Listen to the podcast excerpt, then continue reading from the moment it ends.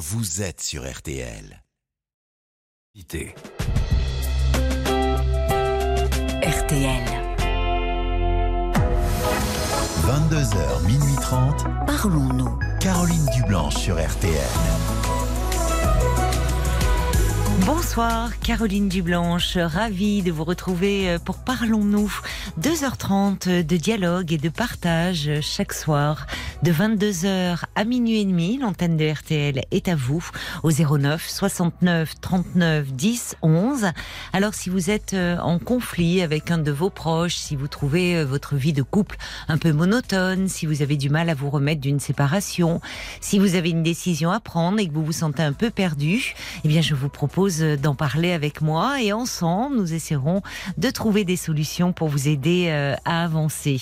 Et si vous vous sentez concerné euh, par un témoignage, si vous souhaitez partager votre expérience euh, avec nous, témoigner de votre soutien, à tout moment, vous pouvez réagir sur la page Facebook de l'émission RTL-Parlons-nous, nous envoyer un SMS au 64 900 code RTL, 35 centimes par message, ou nous joindre au standard 09 69 39 10 11. Bonsoir Sophie. Bonsoir. Et bienvenue. Merci beaucoup. Euh, alors je suis aussi euh, un peu intimidée comme tout le monde, mais je sais que ça va, ça va bien se passer. Euh, oui. Euh, je commence avec mon histoire. Oui, le, bah, c'est, quand on est un peu intimidé, le plus simple c'est de se lancer. Hein. Voilà. ça, on saute vite dans le grand bain et je vous rattrape, je vous tiens la main. Nickel. Euh, alors du coup, moi j'appelais par rapport à, à, une histoire euh, qui s'est passée, enfin plusieurs histoires qui se sont passées avec mon grand-père. Donc moi j'ai moi j'ai 30 ans. oui et mon grand-père 93. Euh, euh voilà, c'est quelqu'un avec qui euh, je suis euh, proche, on va dire, avec qui j'ai beaucoup de points communs et avec qui je suis proche parce que dans ma famille, j'ai peu de liens avec notamment mon père et, mon frère depuis quelques années. Mmh. Et, et c'est vrai que depuis, depuis quelques années, euh, je, comment dire, mon, mon, grand-père a, eu euh, des, des attitudes vis-à-vis de moi, euh, des, des, gestes, surtout des gestes, je dirais, parce que je suis quelqu'un de très pudique. Euh, enfin, de très pudique, on va dire, de, de, voilà, qui va pas exprimer ses sentiments en tout cas. Hmm. des gestes que je pourrais qualifier de, de déplacés ah avec moi.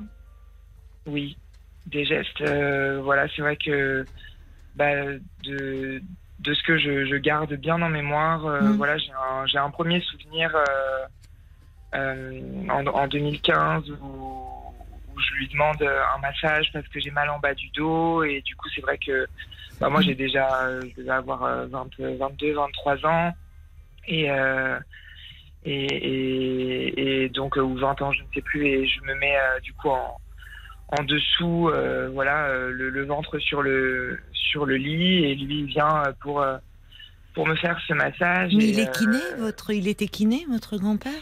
Il est coach sportif comme moi et, et du coup figurez-vous que voilà c'est une anecdote, mais bref à l'époque il suffisait de passer 6 ou 7 mois de diplôme en plus et, et, il était kiné, mais je lui demandais ça au même titre que j'aurais pu demander ça à ma mère, vous voyez, simplement pour qu'elle me peut-être me manipule un peu, enfin euh, voilà, c'était simplement un proche euh, pour qu'il me. Hmm. Je sais pas, en tout cas, c'est moi qui ai sollicité cela. Mais euh, plutôt comme j'aurais pu demander à une amie juste de me, me masser le dos, vous voyez. et, c'est vrai qu'à la suite de ça, il a eu des gestes bah, déplacés, déplacés, voilà. À, toucher un peu voilà l'entrejambe, à passer un peu les, les mains dans, sur le haut de la culotte, à l'intérieur, etc. Mais vous avez réagi? Ah, je suis restée. Euh, c'est la première fois du coup que, que, je vis quelque chose comme ça, et j'ai été, j'avais l'impression de faire, euh, je sais pas, 600 euh, kilos sur le lit en fait, d'être un bloc de plomb et de plus pouvoir bouger. Et ensuite, voilà, je me souviens vraiment que c'était en 2015 parce que j'étais avec une personne en relation en particulier et je l'ai appelé tout de suite Mhm. pour pour pleurer et et c'était euh, voilà, c'était un peu le début d'une d'une histoire bizarre où bah, je continue à aller voir mon grand-père parce qu'il habite près de chez moi et tout le reste de la famille habite assez loin. Euh, mais en même temps, on se voilà, je dès qu'il vient, quand je lui dis bonjour pour euh, pour me câliner, etc., ou pour me prendre dans ses bras, c'est c'est- c'est c'est terrible en fait. C'est comme si je sais pas, de l'électricité qui enfin qui fonctionnait pas en fait. Je il, il peut pas me toucher. C'est c'est c'est voilà. j'arrive- Vous n'en avez jamais reparlé avec lui? Parce que sur le moment, euh, bon, je comprends, vous avez été choqué et dans l'impossibilité de réagir, mais dans l'après-coup, vous ne lui avez pas dit euh, que, enfin, ça n'allait pas, ce qui s'était passé?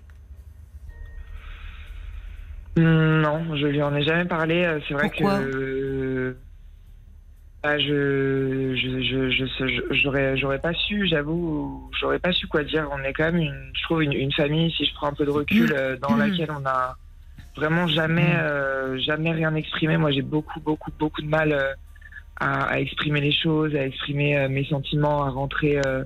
Dans, dans, les, dans les vraies choses, en fait. Je reste toujours, je prends beaucoup de hauteur avec toujours beaucoup Oui. d'humour, mais Mais vous, vous auriez pu, après euh, ce que vous me décrivez, là, ce, ce massage où euh, il s'est livré, euh, euh, semble-t-il, à des attouchements sur vous, mettre de la distance avec lui.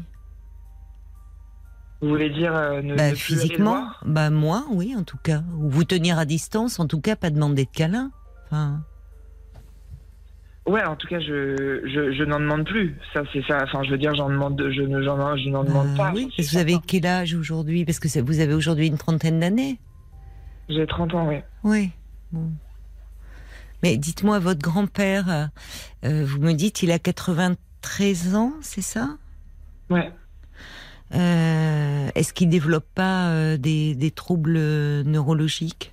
Enfin, Parce que c'est c'est Mm, il bah, est c'est la question euh, que je vous pose parce que euh, enfin ça débute. euh, ah, je ne sais pas, à moins qu'il ait eu des comportements. euh, vous étiez là, vous étiez grande, vous étiez dé- déjà par le passé, parce que je vous pose cette question parce qu'il arrive parfois que dans certaines formes de de démence, euh, mais ou dans des premiers signes, hein, euh, il peut y avoir, euh, il y a une zone qui est touchée, qui euh, du cerveau, et ça entraîne une désinhibition, et avec euh, des comportements. euh, alors à travers des propos qui peuvent être grossiers ou des comportements inappropriés chez des personnes qui jusque-là avaient un comportement tout à fait enfin adapté et, et pas du tout dans ce registre-là. Donc en fait je, vous voyez, je vous pose la question étant donné l'âge de votre grand-père et le Oui, et les faits alors, euh, qui se sont passés en 2015, donc c'était déjà un monsieur âgé. Alors est-ce qu'il n'y aurait Alors, pas un problème à ce niveau-là? Très intéressant, euh, c'est très intéressant ce que vous dites. Après, euh, ça n'a peut-être aucun rapport, hein, mais on va dire que c'est quelqu'un qui l'année dernière roulait en scooter. voilà, c'est quelqu'un qui qui, est, qui a toute sa tête euh, pour le coup. Voilà, il va réaliser euh, quatre mots croisés dans la journée, des trucs. euh, c'est un grand intellectuel. Il dirige un club de bridge, donc je sais pas si ça peut. euh, euh, voilà, si ça peut, comment dire, décliner ce que ce que vous dites. hein. Moi, j'ai- j'aimerais y croire, j'aimerais que ce soit ça. Euh, mais voilà, c'est quelqu'un qui est encore euh, dans le business, etc. Donc, euh, enfin, je veux D'accord. Bon, euh, donc euh, apparemment qu'il n'a pas voilà, en tout cas, la qui n'aurait pas développé de, de, signes. euh, Mais alors, est-ce qu'il, euh, parce que euh, ça, vous, vous, vous avez commencé en me disant que euh, vous êtes très proche de lui et que vous avez beaucoup de points en commun. Donc, euh, jusque-là, il n'avait jamais eu ce, ce type de comportement avec vous.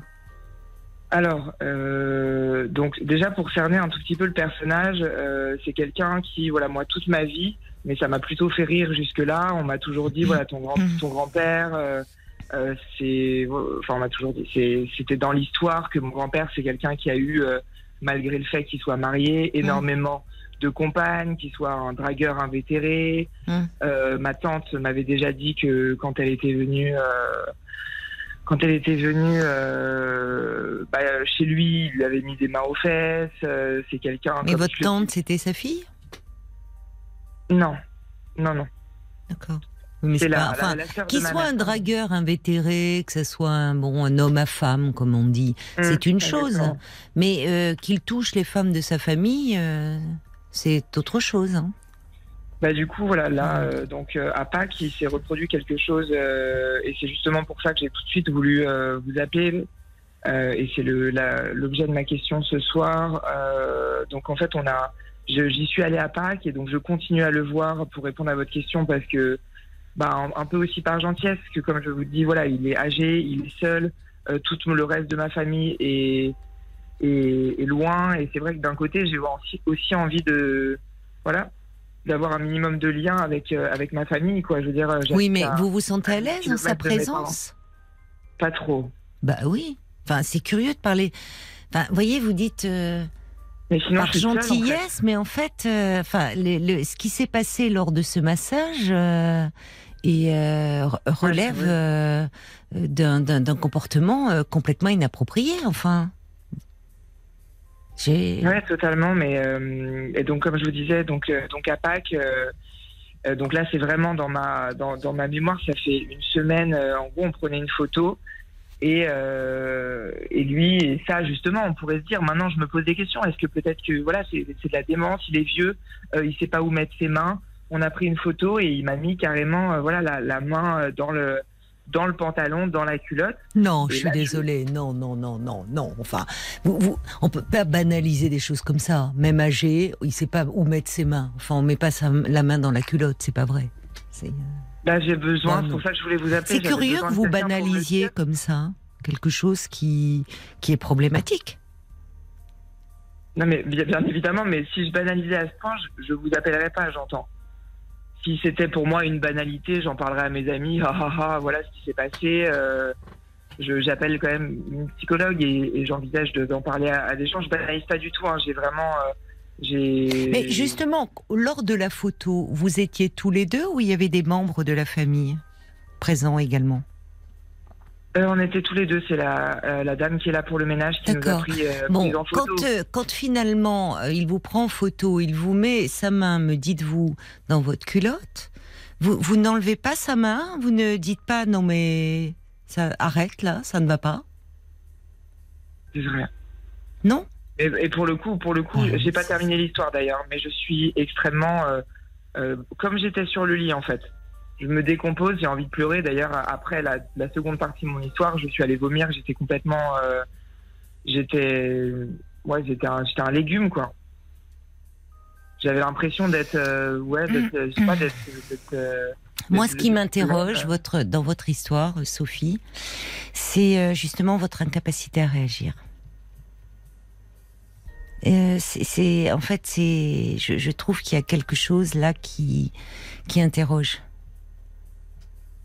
Et c'est pour ça que je me demande, euh, dans ce que vous me relatez de ces faits, euh, est-ce que, alors, question que je vous pose, est-ce que vous avez été au sein de la famille ou déjà dans votre enfance victime d'attouchement? Est-ce qu'il y a eu des, histoires dans ce registre-là dont vous auriez été victime.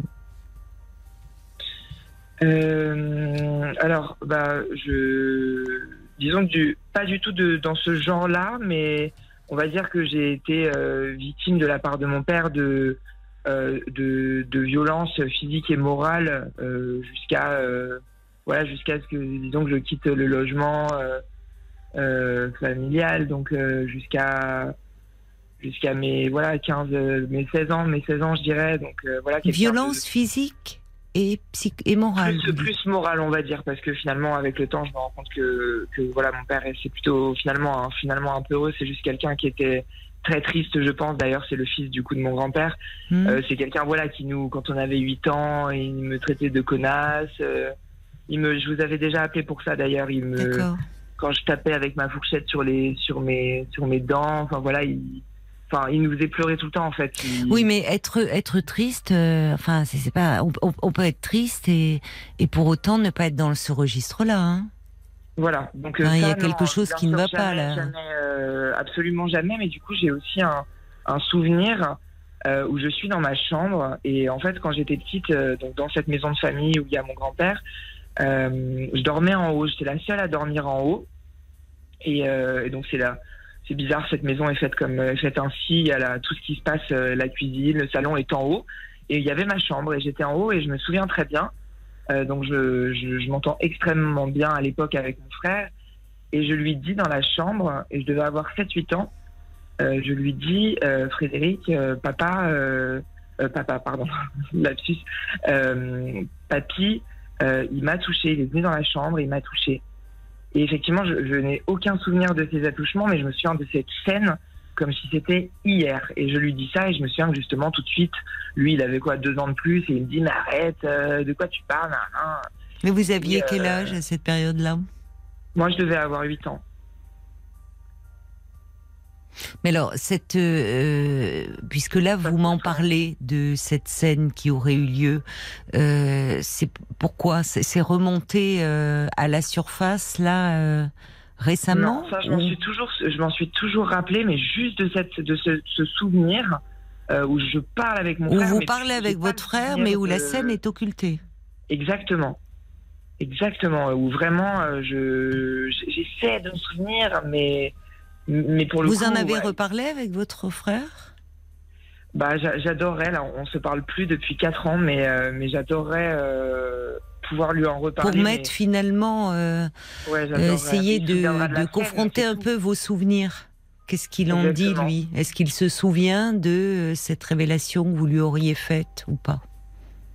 Ouais, j'aimerais beaucoup et je le ferais, mais j'ai pas le courage de. Mais il n'y avait pas de grand-mère parce que vous me parlez de votre grand-père. Là, il y avait, euh, il, il, vivait seul. Euh, il n'y avait pas, il y avait pas de grand-mère. Il a toujours été avec quelqu'un euh, qui est décédé là à peu près il y a, il y a cinq ans, mais il a toujours été avec quelqu'un, voilà, qu'il a apparemment énormément trompé, comme je vous disais, mais mais il a. Oui, oui mais ça peu importe. Enfin, on n'est pas du tout dans le même registre. Hein. Parce que c'est là où je trouve qu'on est, on, glisse d'un niveau à un autre et ça pourrait entraîner une confusion.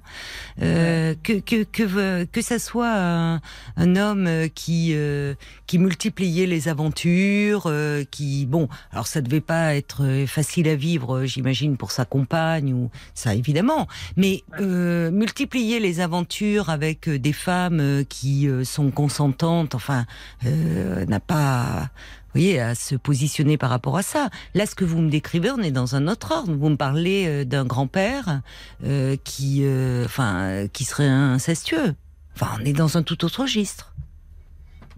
Et donc là, justement, c'est un peu ça, en fait. Le, effectivement, vous avez raison, et je, quand vous dites banaliser, je suis presque à le prendre mal, comme si j'allais dire, mais attendez, vous entendez pas ce que Oui, j'ai vu que vous le preniez mal. Mais en fait, je comprends un peu ce que vous voulez dire. C'est. Ben oui, parce que, voyez, vous mettez sur le. Enfin, il y a quelque chose. Oh, le grand-père, il est connu. Alors, moi, je me suis dit, monsieur âgé et autres qui devient un peu libidineux, ça peut arriver. Ça peut arriver euh, avec l'âge, avec une forme de sénilité. Mais. Euh, en fait, c'est comme si dans la famille, de, de la réputation d'un grand-père qui, bon, euh, euh, était, vous, je reprends votre expression, dragueur invétéré, c'est une chose.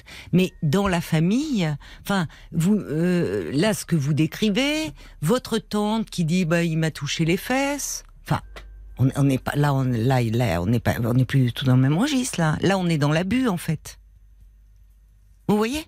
C'est là où je dis qu'il y, a, un glissement qui est problématique et qui, finalement banalise des faits qui sont graves.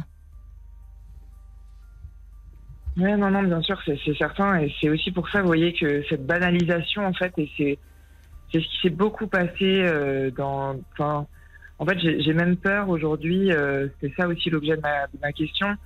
Euh, tous les jours, j'ai envie d'appeler ma mère pour lui dire j'ai peur qu'il me dise euh, Oh, tu sais, tu le connais, il est comme ça. Et... Enfin, un peu, c'est un, peu ça ce que je vous disais, quoi. C'est un braqueur, etc. oui, d'accord. Qu'elle banalise, elle, que, comme si ce, ce comportement était banalisé. Qu'elle ne vous croit pas, au fond, ou qu'elle. Euh, ouais, je sais pas qu'elle me croit, mais qu'elle se dise, oh, tu sais, voilà, il fait Non, mais comment, euh, Sophie, Sophie, euh, enfin, si que, votre mère, euh, bon, et, cette image-là, de votre grand-père, parce qu'il a dans la famille, dans les faits, euh, été toujours très dragueur, c'est une chose. Mais si vous lui parlez vous de ce que vous avez vécu, enfin là c'est c'est c'est vous êtes sa fille. Et là on est dans un rapport, euh, dans un lien euh, familial. Ouais, vous après, avez essayé d'en parler, vous me dites, parce que vous me parlez de cette scène qui, qui voilà, où vous, vous vous souvenez d'avoir parlé à votre frère, mais vous ne vous souvenez plus de ce qui se serait passé. Est-ce que vous avez parlé à votre frère, mais pas à vos parents? Euh, de cette scène? Bah quand, Je sais pas, vous me parlez de quand vous aviez 10 ans.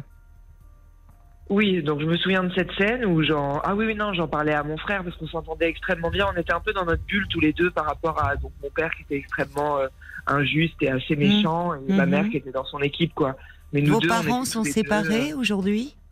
Euh, Non non ils s'aiment. Ils s'aiment? Oui. Ah bon? Non non je dis ça parce que c'est voilà ils, ils sont ils sont en couple et ils, ils ont l'air de bien s'entendre. En tout cas on se voit peu mais Donc il n'est pas violent, enfin il ne rabaisse pas votre mère mon père? Oui Euh, comment dire, ce sera un, ce sera un autre sujet, mais. euh, Ah bah un- non, c'est un sujet, non, ça se tient. Ah bah si on va dire que voilà, il souffle le chaud et le froid, c'est quelqu'un qui va dire, euh, il va peut-être lui dire une fois tous les jours qu'elle est qu'elle est très jolie, mais après il va lui dire qu'elle n'est pas capable de faire ceci, faire cela, et après il dira. Euh, Oh, mais tu sais, il y a peu d'hommes comme moi euh, qui disent à leur femme encore après tant de mariage qu'elle est jolie tous les jours. Mais derrière, il lui dira Oh, t'es pas capable de trouver les bons fruits, t'es pas capable de cela, t'es pas capable de cela. Enfin voilà. Bah, parce qu'un père qui traite sa fille de connasse, c'est pas banal non plus. Ah non, c'est sûr.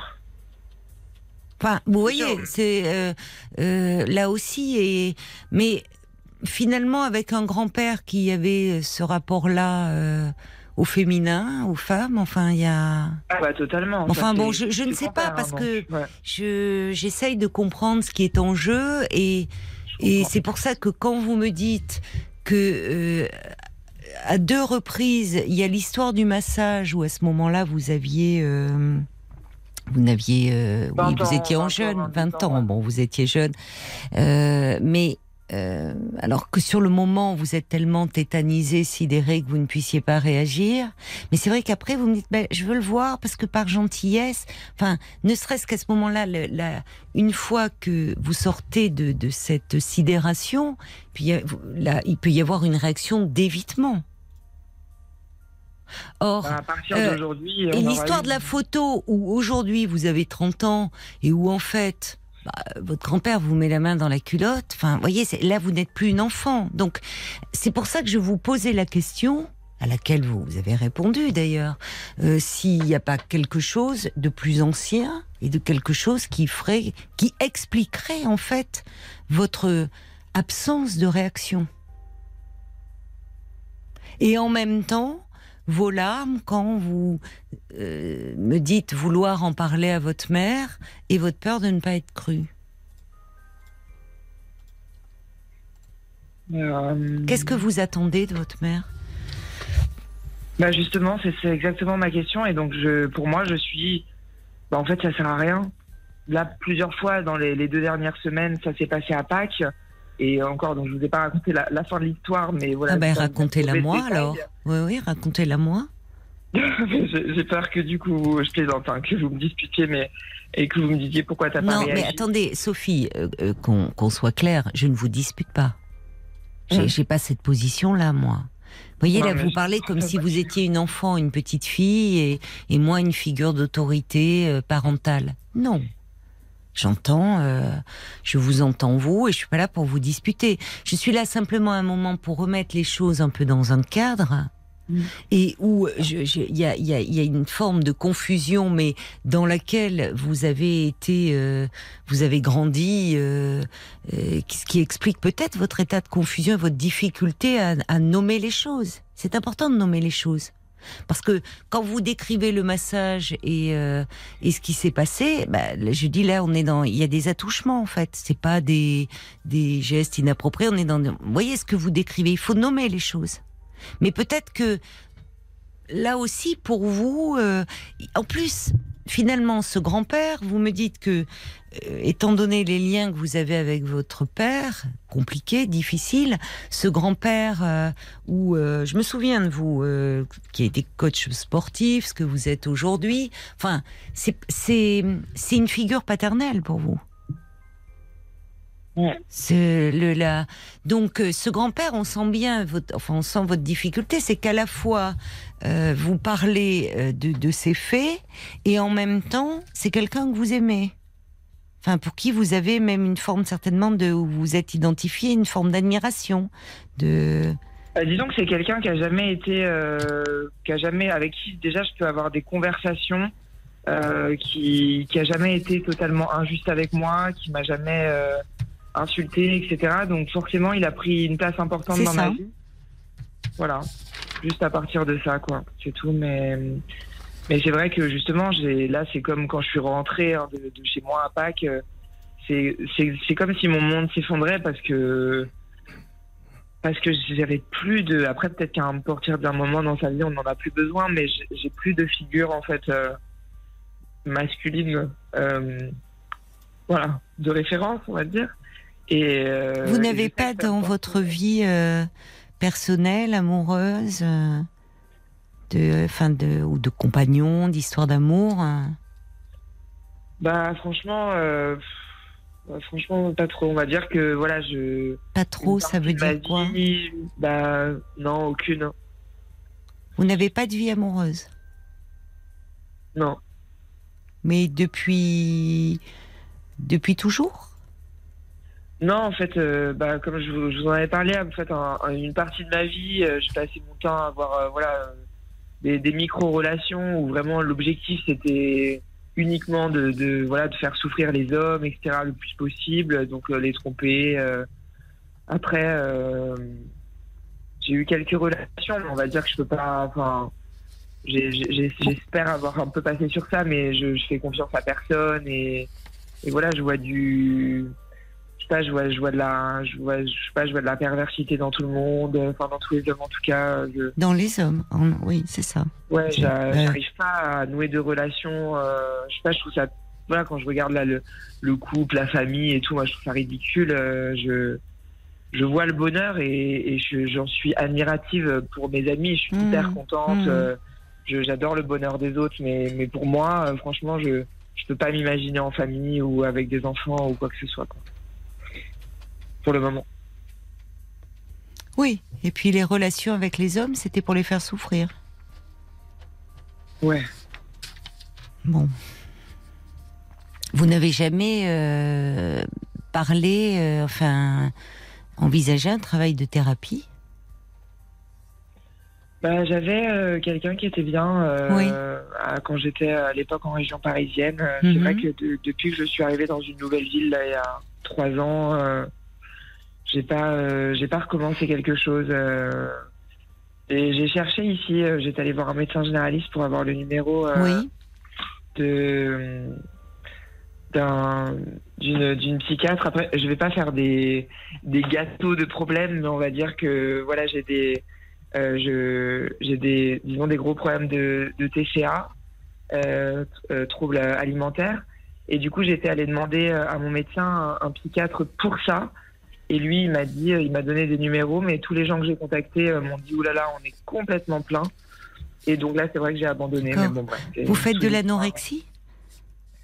Euh, Non, boulimie. Boulimie. D'accord. Et vous continuez à exercer en tant que coach sportif? Actuellement, là? Oui. Oui, d'accord. Oui, il faudrait que vous voyiez quelqu'un. Hein. parce qu'il y a enfin, des signes euh, qui montrent euh, qu'il y, a une profonde souffrance hein, chez vous. Ouais. Après, je pense que bon, c'est pas c'est au, quotidien, j'ai l'impression de voilà, je suis quelqu'un de stable, je réussis dans ma carrière, euh, j'ai très bonnes relations professionnelles, sociales avec les gens. Voyez, même si là je donne l'impression d'être fébrile, euh, je suis quelqu'un de euh, de, de, de stable, j'entends, dans, dans ma vie professionnelle. Oui, mais de fragile euh, sur le plan émotionnel. Ouais. Bon, il y a des choses qui ont, auraient besoin d'être éclaircies, qu'on ne va pas pouvoir faire ce soir parce que c'est pas le lieu à la radio. Euh, si euh, peut-être que parce qu'au fond votre question était aussi euh, parler ou pas à votre mère, si je comprends bien. Exactement. Si vous n'en avez pas parlé jusqu'à présent, c'est peut-être que vous craignez euh, sa réaction et que sa réaction vous blesse encore davantage, justement, quand vous m'expliquez euh, qu'elle pourrait dire tu connais euh, ton grand-père. Parce qu'au fond, il y a quelque chose dans son comportement qui semble être euh, connu. Votre Oui. tante qui vous dit, votre tante, donc votre tante, c'est, vous me dites, c'est pas la fille de ce grand-père, donc c'est par alliance. C'est la sœur de ma mère. D'accord. Donc elle, euh, quand elle vous a parlé là de de, de votre grand-père qui lui euh, aurait touché les fesses, c'était c'était il y a quelque temps ou c'était dans quel à quel propos? C'était au moment du Covid et c'est parce que j'ai commencé à lui parler du massage et d'ailleurs elle m'a tout de suite dit, parce que c'est quelqu'un de, de phénoménal, elle m'a tout de suite dit, euh, enfin elle a pris un ton et elle m'a dit Sophie c'est c'est très grave, c'est très grave ce qui s'est passé, etc. Et, et en fait ça m'a fait peur qu'elle me dise ça et du coup je lui ai dit mais non mais voilà, enfin j'ai j'ai complètement banalisé quoi et euh, j'ai senti qu'elle était en crainte. Et voilà, elle m'a dit voilà, c'est très grave. euh, si- Bon. Donc C'est à ce moment-là, en fait, qu'elle elle vous a dit. euh, Oui. Voilà. Bon. D'accord. Euh, Bon. Moi, je pense qu'il faut parce que vous avez un ensemble de symptômes qui les troubles du comportement alimentaire. le... Alors, on peut comprendre que aussi euh, la relation euh, avec euh, avec les hommes soit très compliquée pour vous. Et étant donné l'image que vous avez de l'homme au sein de votre famille, ce père qui qui au fond vous maltraitez psychologiquement, Mm. Ce grand-père qui euh, se livrerait à des attouchements. Enfin, vous voyez, mais je, je pense que peut-être c'est c'est pas vraiment à votre mère à en parler. Enfin, parce que votre mère ou peut-être que vous auriez aimé lui dire quand vous étiez enfant et que vous qu'est-ce que vous cherchez à lui dire au fond?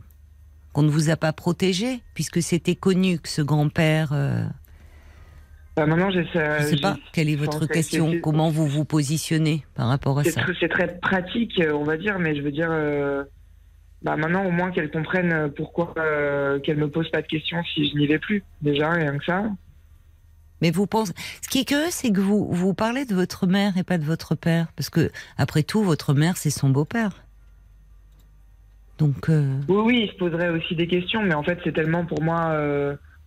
Enfin, ça- me paraît impossible de, de décrocher mon téléphone pour aller parler de ça à, à mon père qui est son, son fils. euh, et en plus, avec qui j'ai des relations plus. Bah, parce que ma mère, voilà, naturellement, on a envie de se mettre et dans vous le- espérez peut-être que votre mère. mère en parle à, s- à- à son mari, Voilà. à votre père, c'est ça? Oui.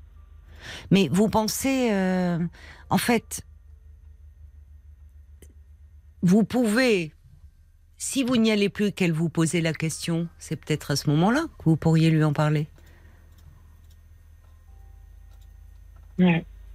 Bon, si vous n'arrivez pas à en parler, c'est qu'il y a quelque chose de, de, de- de très complexe. Quand vous dites mon monde s'écroule et au fond j'ai plus de références euh, euh, masculines, on voit votre très grande ambivalence hein, vis-à-vis de ce grand-père. Pour vous dire, ça fait ça fait quatre ans que je passe Noël en tête à tête avec mon grand-père parce que euh, toute ma famille a explosé et qu'une partie de ma famille, mes parents, euh, passent Noël avec mon frère euh, dans en région euh, parisienne et que moi, voilà, je suis euh, en tête à tête avec mon grand-père parce qu'il est seul et qu'il habite près de chez moi. Voilà, donc simplement déjà, je commence à penser à Noël et qu'est-ce que je vais faire, quoi. Et pourquoi il est seul, votre grand-père, à Noël? Bah parce qu'il a 93 ans. Non, que... Non, ça explique pas. Non, il y a une famille autour. Euh, pourquoi, pourquoi la famille n'y va plus finalement? Pourquoi elle vient plus le voir, ce grand-père? Vous avez posé la question à vos parents? Pourquoi il n'invite pas votre votre père pourrait dire bah justement mon père est seul, votre mère pourrait dire oui bah oui bien sûr on va pas le laisser passer Noël seul. Pourquoi il est seul? Hmm. Vous êtes bah, posé la question? Il, habite loin on va dire. Non bon non enfin c'est un prétexte ça. Hmm. Vous avez vous avez noué une relation très particulière avec ce grand-père. Bah, sûr, Bon, il faut aller en parler. Hein. Euh, Sophie. Il faut reprendre là. Il faut vraiment que vous alliez euh, parler euh, de cela. Alors, si vous, parce que effectivement, vous pouvez parler. Vous, vous avez toujours des crises de boulimie. Ça m'arrive moins souvent. Moins souvent. mais ça m'arrive, oui, oui. Ça vous arrive. Alors, c'est vrai que je comprends que dans ces cas-là, il est, il est préférable de voir un, vraiment un psy qui est spécialisé dans ces troubles-là parce que c'est assez complexe. Donc, il souvent travaille, il travaille en équipe. Alors vous pourriez, euh, vous, vous êtes où, à Paris aujourd'hui? Non. Non, vous n'êtes plus à Paris, hein, c'est ça. Euh, alors vous pourriez voir peut-être au sein de l'hôpital. Mm. Vous voyez, au sein de, au sein de l'hôpital. Euh, ou redem enfin redemander à votre médecin généraliste, voir au sein de l'hôpital et par le biais de ce symptôme, peut-être de toute façon, il y a des choses à travailler au niveau de, de, la relation avec votre grand-père là. Parce que vous êtes dans, enfin, enfermé dans, dans, quelque chose où on voit bien en fait. C'est ce qui fait que vous ne pouvez pas réagir. C'est une figure, pas seulement d'autorité, mais une figure paternelle pour vous. Et au fond, on entend bien presque votre douleur de dire je vais plus le voir, je vais plus le voir, mon monde s'effondre. Et vous êtes la seule à aller le voir. Moi, ce qui m'interroge, c'est qu'au fond, euh, justement, c'est peut-être pas pour rien que ce grand-père, il est tout seul aussi. Et en tout cas, la question se pose pourquoi vos parents ne l'invitent pas? On va aller voir euh, un petit peu du côté de, de, Facebook, puisque je vois que Paul est rentré dans le studio et que des réactions doivent être arrivées pour vous, je pense, Sophie. Exactement. Il y a Caroline qui trouve étrange que vous demandiez un massage à votre grand-père. Vous banalisez en disant comme j'aurais demandé à un ami ou à ma mère. Mais non, vous n'êtes pas sur le même niveau. Euh, Audrey dit aussi c'est comme si vous étiez coincé par euh, votre carcan éducatif et que ce grand-père était la toute puissance dans cette famille. Même la violence de votre père est minimisée. Euh, il y a le valet de cœur qui dit les liens familiaux, ça ne justifie en rien ce genre de comportement. Vous, vous devez de réagir. Apprenez enfin à vous respecter et à vous faire respecter. Vous saurez enfin vous défendre. Mais le silence, la passivité, ce ne sont pas des options acceptables pour vous. Anna aussi, oui, c'est difficile en plus d'accepter l'horreur de la part d'un proche et peut-être même que vos proches ne l'accepteront jamais. Toutefois, il ne faut pas minimiser ce qui vous est arrivé, ni même votre mal-être sur ces actes que vous avez vécus. Et Jean Vincent qui dit voilà mettre des mots sur cette douleur, c'est déjà un grand pas. Il faut le faire et en tout cas, je vous souhaite bien du courage. Merci. Moi, je pense qu'il faut euh, vraiment euh, là que vous soyez euh, accompagné à nouveau, hein. parce que il y a, quelque chose. enfin, votre mère, pourquoi pas lui en parler, mais il y, a plein de, questions qui restent en suspens. Ce lien que vous avez, je suis d'accord avec l'auditrice. Je n'ai pas voulu vous arrêter au début de, de, votre échange, au début où vous commenciez à parler. Mais euh, on ne demande pas un massage à son grand-père. Mais ça, alors j'avoue que je. À son, à, son père ou à son grand-père. Mais je comprends pas. Euh, c'est comme vous demander un massage à une amie. C'est pas la euh, même chose. Que vous avez envie qu'elle vous touche. Sophie, je comprends pas. Vous avez mis une jupe, c'est pour ça qu'on vous viole. Enfin, je comprends pas en fait. Là, je, c'est moi qui ne vous suis plus du tout. Euh, parce que dans la famille, les relations, elles doivent rester chastes. Et qu'à un moment, euh, même dans, une dans les relations entre un père et une fille, euh, un père qui va être, qui va câliner beaucoup euh, sa petite fille comme il le ferait avec son petit garçon, qui va la prendre sur ses genoux, qui va lui faire des câlins. Quand sa fille devient jeune fille, qu'elle devient pubère, il y a une forme de pudeur qui s'installe. Ça ne veut pas dire qu'on ne peut pas manifester de la tendresse à travers des mots, à travers des gestes, mais effectivement, il y a une forme de distance qui s'installe et qui est nécessaire. Et cette distance, alors vous en avez beaucoup souffert avec votre père, euh, de, cette distance euh, bien malgré vous, qu'il vous imposait de ne pas être plus proche de lui, de ce père, et en revanche, vous avez été beaucoup trop proche de ce grand-père, et effectivement, le fait même que, on sent bien, vous vous mettez en colère quand on vous dit que ce n'est pas normal de demander à son grand-père un massage. Euh, euh, il y a quelque chose où il y a d'un côté une trop grande distance avec votre père, pour les raisons que vous avez évoquées, qui ne sont pas de votre fait, évidemment, et de l'autre, une trop grande proximité, promiscuité avec ce grand-père. Donc je pense que pour toutes ces raisons qu'on vient d'évoquer, il est important que vous en parliez dans un cadre thérapeutique, déjà dans un premier temps, que vous soyez un peu accompagné. Oui, avec plaisir. C'est une, c'est une très bonne idée euh, auquel je songeais euh, depuis, depuis longtemps, oui. Voilà. Prenez soin de vous. Bon courage, Sophie. Merci beaucoup. Au revoir. Parlons-nous, Caroline Dublanche sur RTL. Jusqu'à minuit 30. Parlons-nous. Caroline Dublanche sur RTL. Bonsoir Ingrid. Bonsoir Caroline. Ravie de vous accueillir pour échanger avec vous. Merci, bah, je suis ravie de faire votre connaissance. Je vous écoute régulièrement, donc ça me fait plaisir de pouvoir vous parler. Mais moi aussi. Alors, euh, c'est compliqué pour vous, je vois, depuis, euh, mais depuis une quinzaine de jours, là. C'est ça Oui. J'ai votre petite fiche. Vous avez appris une euh, très mauvaise nouvelle. Effectivement, j'ai appris euh, trois heures avant d'aller à mon nouveau travail euh, par téléphone et très directement. Mon père m'a tout simplement dit qu'il était atteint euh, d'un cancer du foie. Oh là là, oui, vous Voilà. annoncez ça par téléphone. Oui, par téléphone parce que je ne Il est loin. pas- Non, euh, on n'est pas en très très bon terme avec. euh, enfin, je ne suis pas en très très bon terme avec euh, mes parents. Oui, d'accord. Oui, donc je on comprends. a peu, on a peu de contacts. Oui, C'est des contacts, on va dire plus téléphoniques ou SMS, d'accord. assez brefs.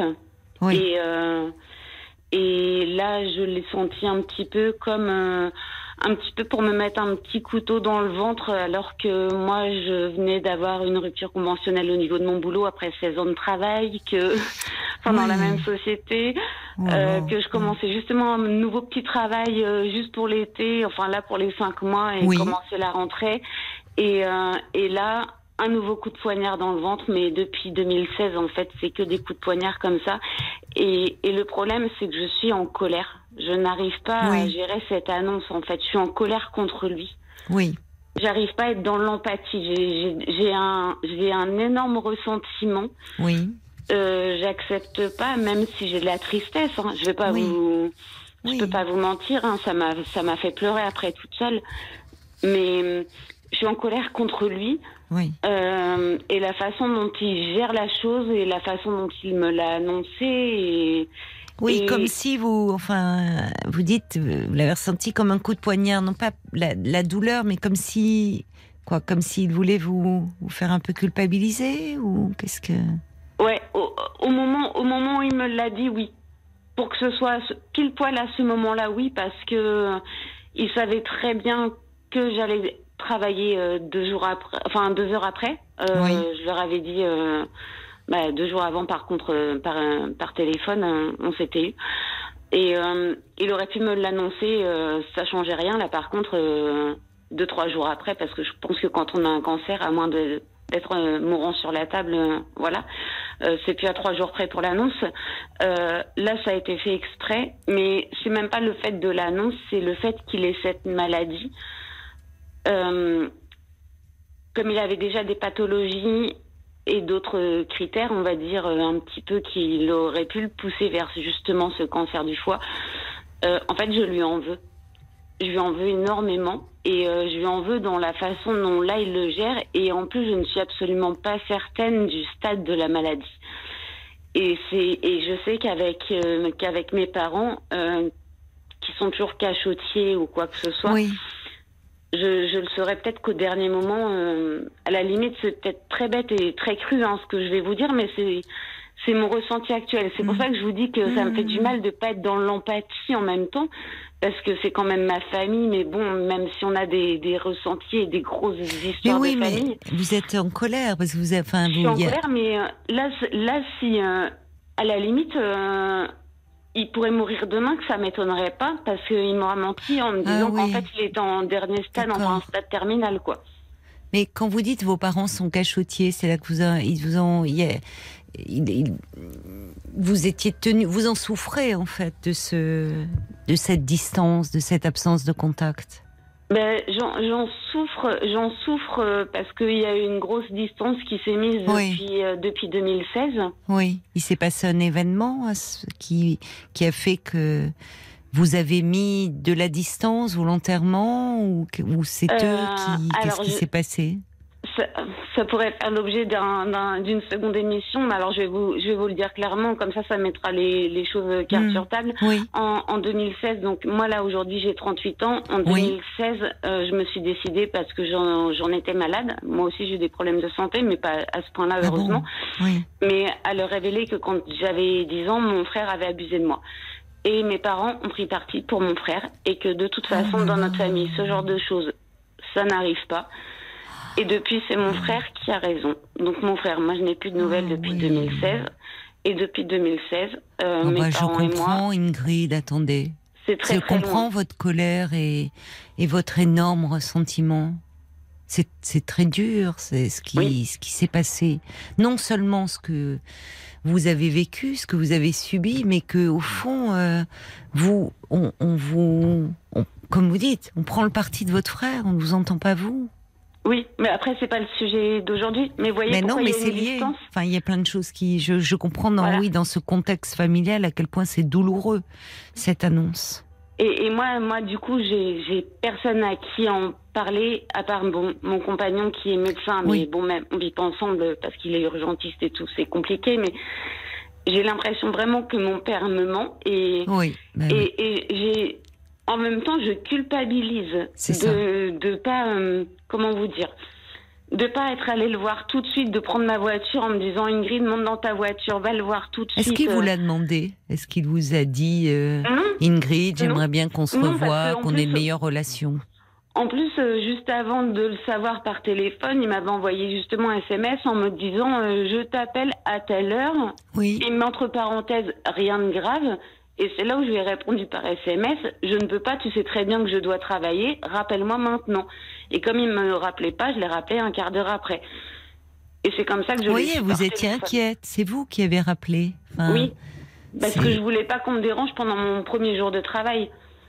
Sachant, tout en sachant qu'il savait bien que j'allais travailler, donc je n'aurais pas décroché au téléphone quand il m'aurait appelé euh, de toute façon euh, plus tard. Donc là, je, je suis en train, de- d'un côté, je culpabilise Par en rapport me de disant, quoi ben, je devrais être euh, comme une fille, je sais pas, normale, parce que son père est malade. Et en même temps, j'ai une telle colère Mais oui, mais Contre- elle est légitime, votre colère. et, et, et contre sa façon de gérer la maladie et contre sa- la façon dont il a pu laisser arriver la maladie. Mais c'est au-delà. C'est-à-dire que vous voulez dire qu'il y avait quelque chose d'autodestructeur? Parce que. Qu'est-ce que vous voulez Bah, dire quand vous a, dites. mes, mes parents, c'est, euh, on va dire, c'est des épicuriens qui font, qui ont un très bon mode de vie, qui aiment bien faire des restaurants, Hmm. du bon vin. Bon. Ça, c'est plutôt, c'est plutôt mon- positif. Seulement mon papa a un petit peu de surpoids, du cholestérol, du diabète. Euh, et là, en plus, il avait, et c'est là où j'en veux le plus, une maladie qui s'appelle l'hémochromatose. Je ne sais pas si vous savez ce que c'est. Non. Euh, en fait, c'est euh, c'est une anomalie qui fait que euh, vous avez beaucoup trop de fer dans le sang. Hmm. Ça s'élimine uniquement par les saignées. Mais le sang se dépose sur les organes. Ah oui. Donc il y a un gros risque au fur et à mesure d'un Oui. cancer du foie ou du pancréas. Ah oui, je comprends. Oui, oui. Ça fait 20 ans que cette maladie lui a été Oui. diagnostiquée. À part les saignées, il n'y a rien d'autre pour le soigner. Par contre, on sait très bien que si on mange riche, si on boit un petit Oui. Si on fume, Oui. tout ça, si on fait pas de sport, Oui, bien sûr. voilà. Et c'est pour ça que j'en veux par rapport à ça. C'est bête, hein Mais non, non, c'est pas bête, Ingrid. Si vous lui en voulez, c'est qu'en fait, euh, c'est quand vous dites vous enfin, il n'y a pas d'empathie, c'est que vous en souffrez. Vous dites pourquoi il n'a pas pris soin de lui au fond? Oui. Si, si votre père vous indifférait, si vous n'en aviez rien à faire de lui, vous ne réagiriez pas comme ça. Je vais, vous avouer une chose. Euh, ce qui me gêne le plus, en fait, c'est euh, quand il me l'a dit, j'ai mis, on va dire, de 48 heures à le digérer. Mm. Et euh, je renvoyais un SMS, par contre, en lui mm. disant Écoute, je vais pas y aller par quatre chemins. D'une part, tu as intérêt à me dire tout sur tes examens à venir, parce que là-dessus, je sais qu'il me ment sur certains examens qu'il avait à faire, d'où les questions que je me pose sur l'avancée et le stade de son cancer. Mais vous avez peur là aussi d'être tenu à l'écart? C'est-à-dire. Euh, euh, J'ai peur qu'on me prévienne au dernier moment que c'est la fin, quoi. Ou que il faut leur dire alors. Il faut leur dire. Il faut leur dire j'ai besoin de parce que j'ai essayé mais on s'est raccroché au nez il y a trois jours. Oui, mais c'est pas irrécupérable. la deuxième chose que je lui ai dit, je lui ai dit euh, je fais ta, je fais par contre je fais euh, ce qui t'arrive, tu l'as un petit peu cherché, mais t'as pas intérêt de, je fais t'as intérêt de te soigner. Faut pas que tu laisses tomber maman, elle a toujours été là. Oui, mais dans ce que j'entends là, c'est t'as intérêt de te soigner et t'as pas intérêt de mourir en fait. Comme si là, euh, la perspective de le perdre, en fait, était insupportable. Pour pas qu'il laisse tomber ma mère. Allez, on va continuer à se, à se parler, Ingrid, après les infos, d'accord? Je reviens vers vous hein, très vite, à tout de suite. 22h, minuit 30. Parlons-nous. Caroline Dublanche sur RTN continue de 22h à minuit et demi. L'antenne de RTL est à vous au 09 69 39 10 11 qui est un numéro de téléphone non surtaxé. Vous êtes au cœur euh, de ce rendez-vous chaque soir euh, en partageant avec nous des moments de votre vie euh, heureux ou plus difficiles. Vous nous confiez vos doutes, vos interrogations, vos fragilités, vos rêves.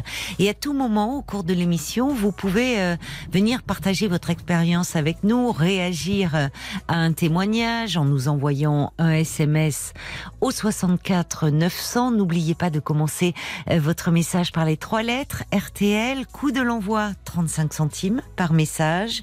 La page Facebook est également euh, à votre disposition RTL-Parlons-nous. Et puis bien sûr le 09 69 39 10 11. Tout de suite, nous retrouvons euh, Ingrid. Vous êtes là? Je suis là, Caroline. Merci beaucoup hein, d'avoir euh, patienté. Alors en fait, pour euh, pour ceux qui nous rejoindraient, euh, il y a 15 jours, vous avez appris que votre père est atteint d'un cancer du foie. Il vous a appelé. vous êtes, vous avez n'avez pas de bon rapport avec vos parents, mais vous n'êtes pas en rupture de lien puisque vous vous téléphonez, vous échangez des messages. Et en fait, euh, vous vous en voulez d'éprouver beaucoup de colère, un énorme ressentiment euh, vis-à-vis de, de, de lui, de votre père, et surtout quand vous dites, au fond, euh, alors qu'il avait une, des facteurs de risque du de fait de sa maladie, il n'a pas pris soin véritablement de son état de santé. Et puis, il y a une autre chose qui vous préoccupe. Vous vous dites que peut-être une fois de plus, il va vous faire des cachotteries et, euh, ne pas vous dire forcément euh, l'avancée euh, de la maladie, ne pas vous tenir au courant. Exactement, exactement, parce que justement, on s'est raccroché au nez. J'ai voulu prendre de ses nouvelles le week-end dernier. Oui.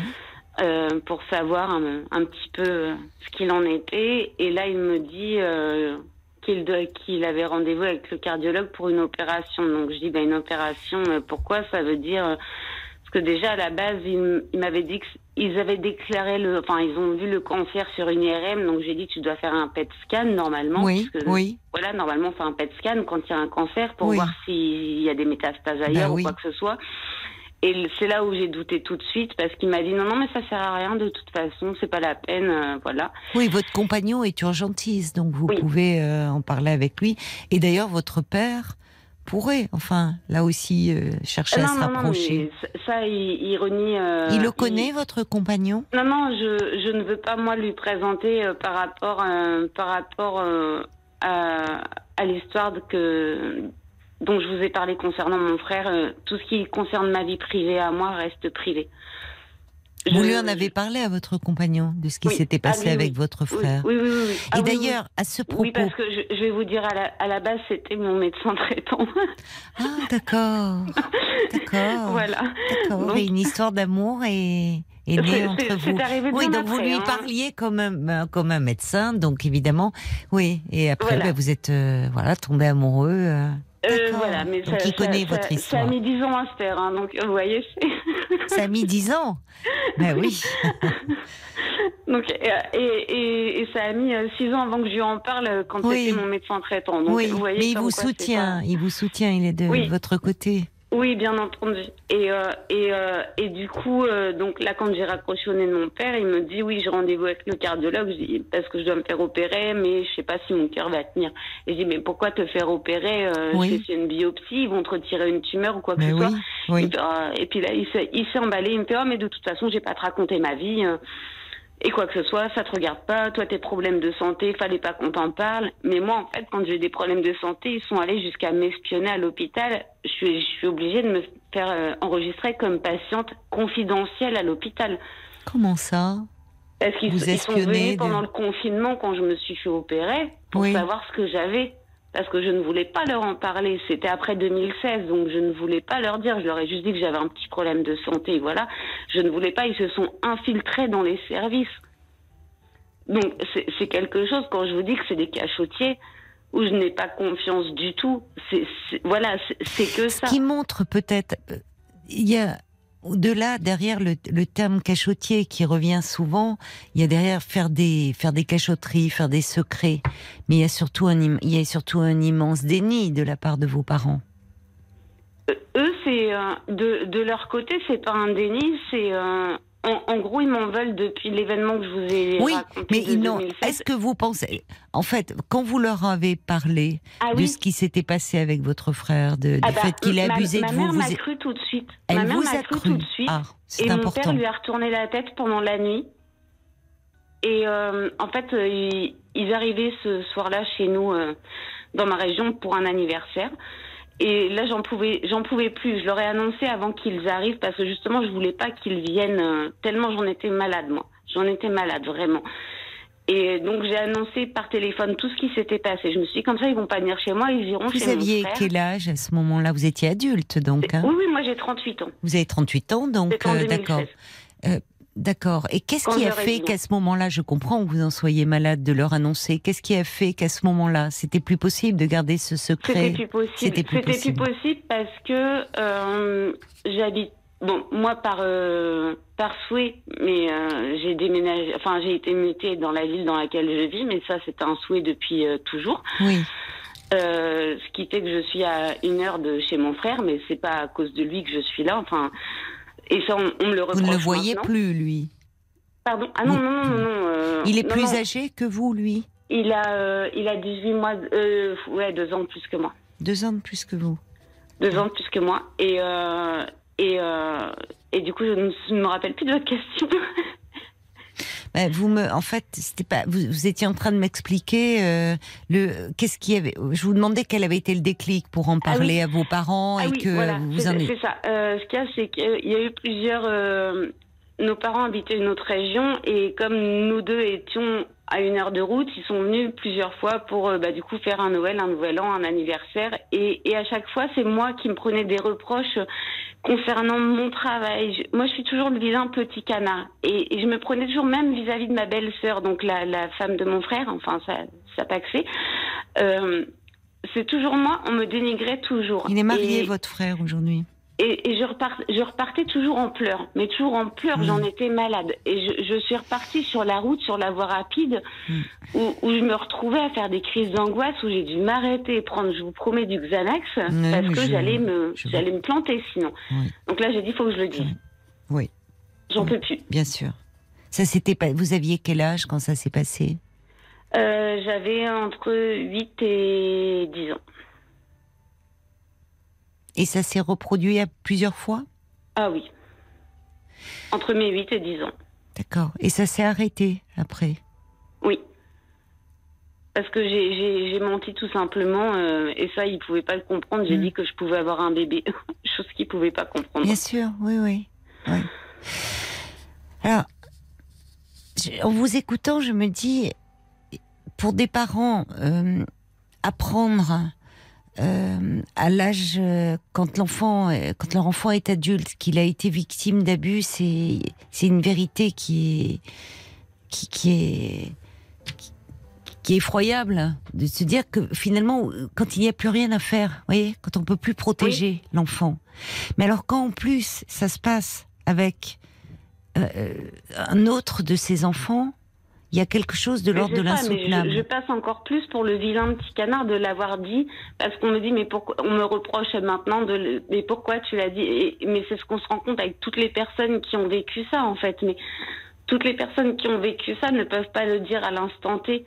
Et, et, et, moi, dans ma famille, c'était surtout pas possible. Mon père était maire d'un village pendant des années et des années. Enfin, comme je vous ai dit, c'est une voilà, je suis issue d'une bonne famille. Il était maire d'un village, il incarnait la loi et l'autorité. Il y avait quelque chose de problématique à ce. Peut-être au sein de votre famille. Parce que pour qu'un enfant, oui, mais c'est au-delà de tout est caché. Il y a quelque chose.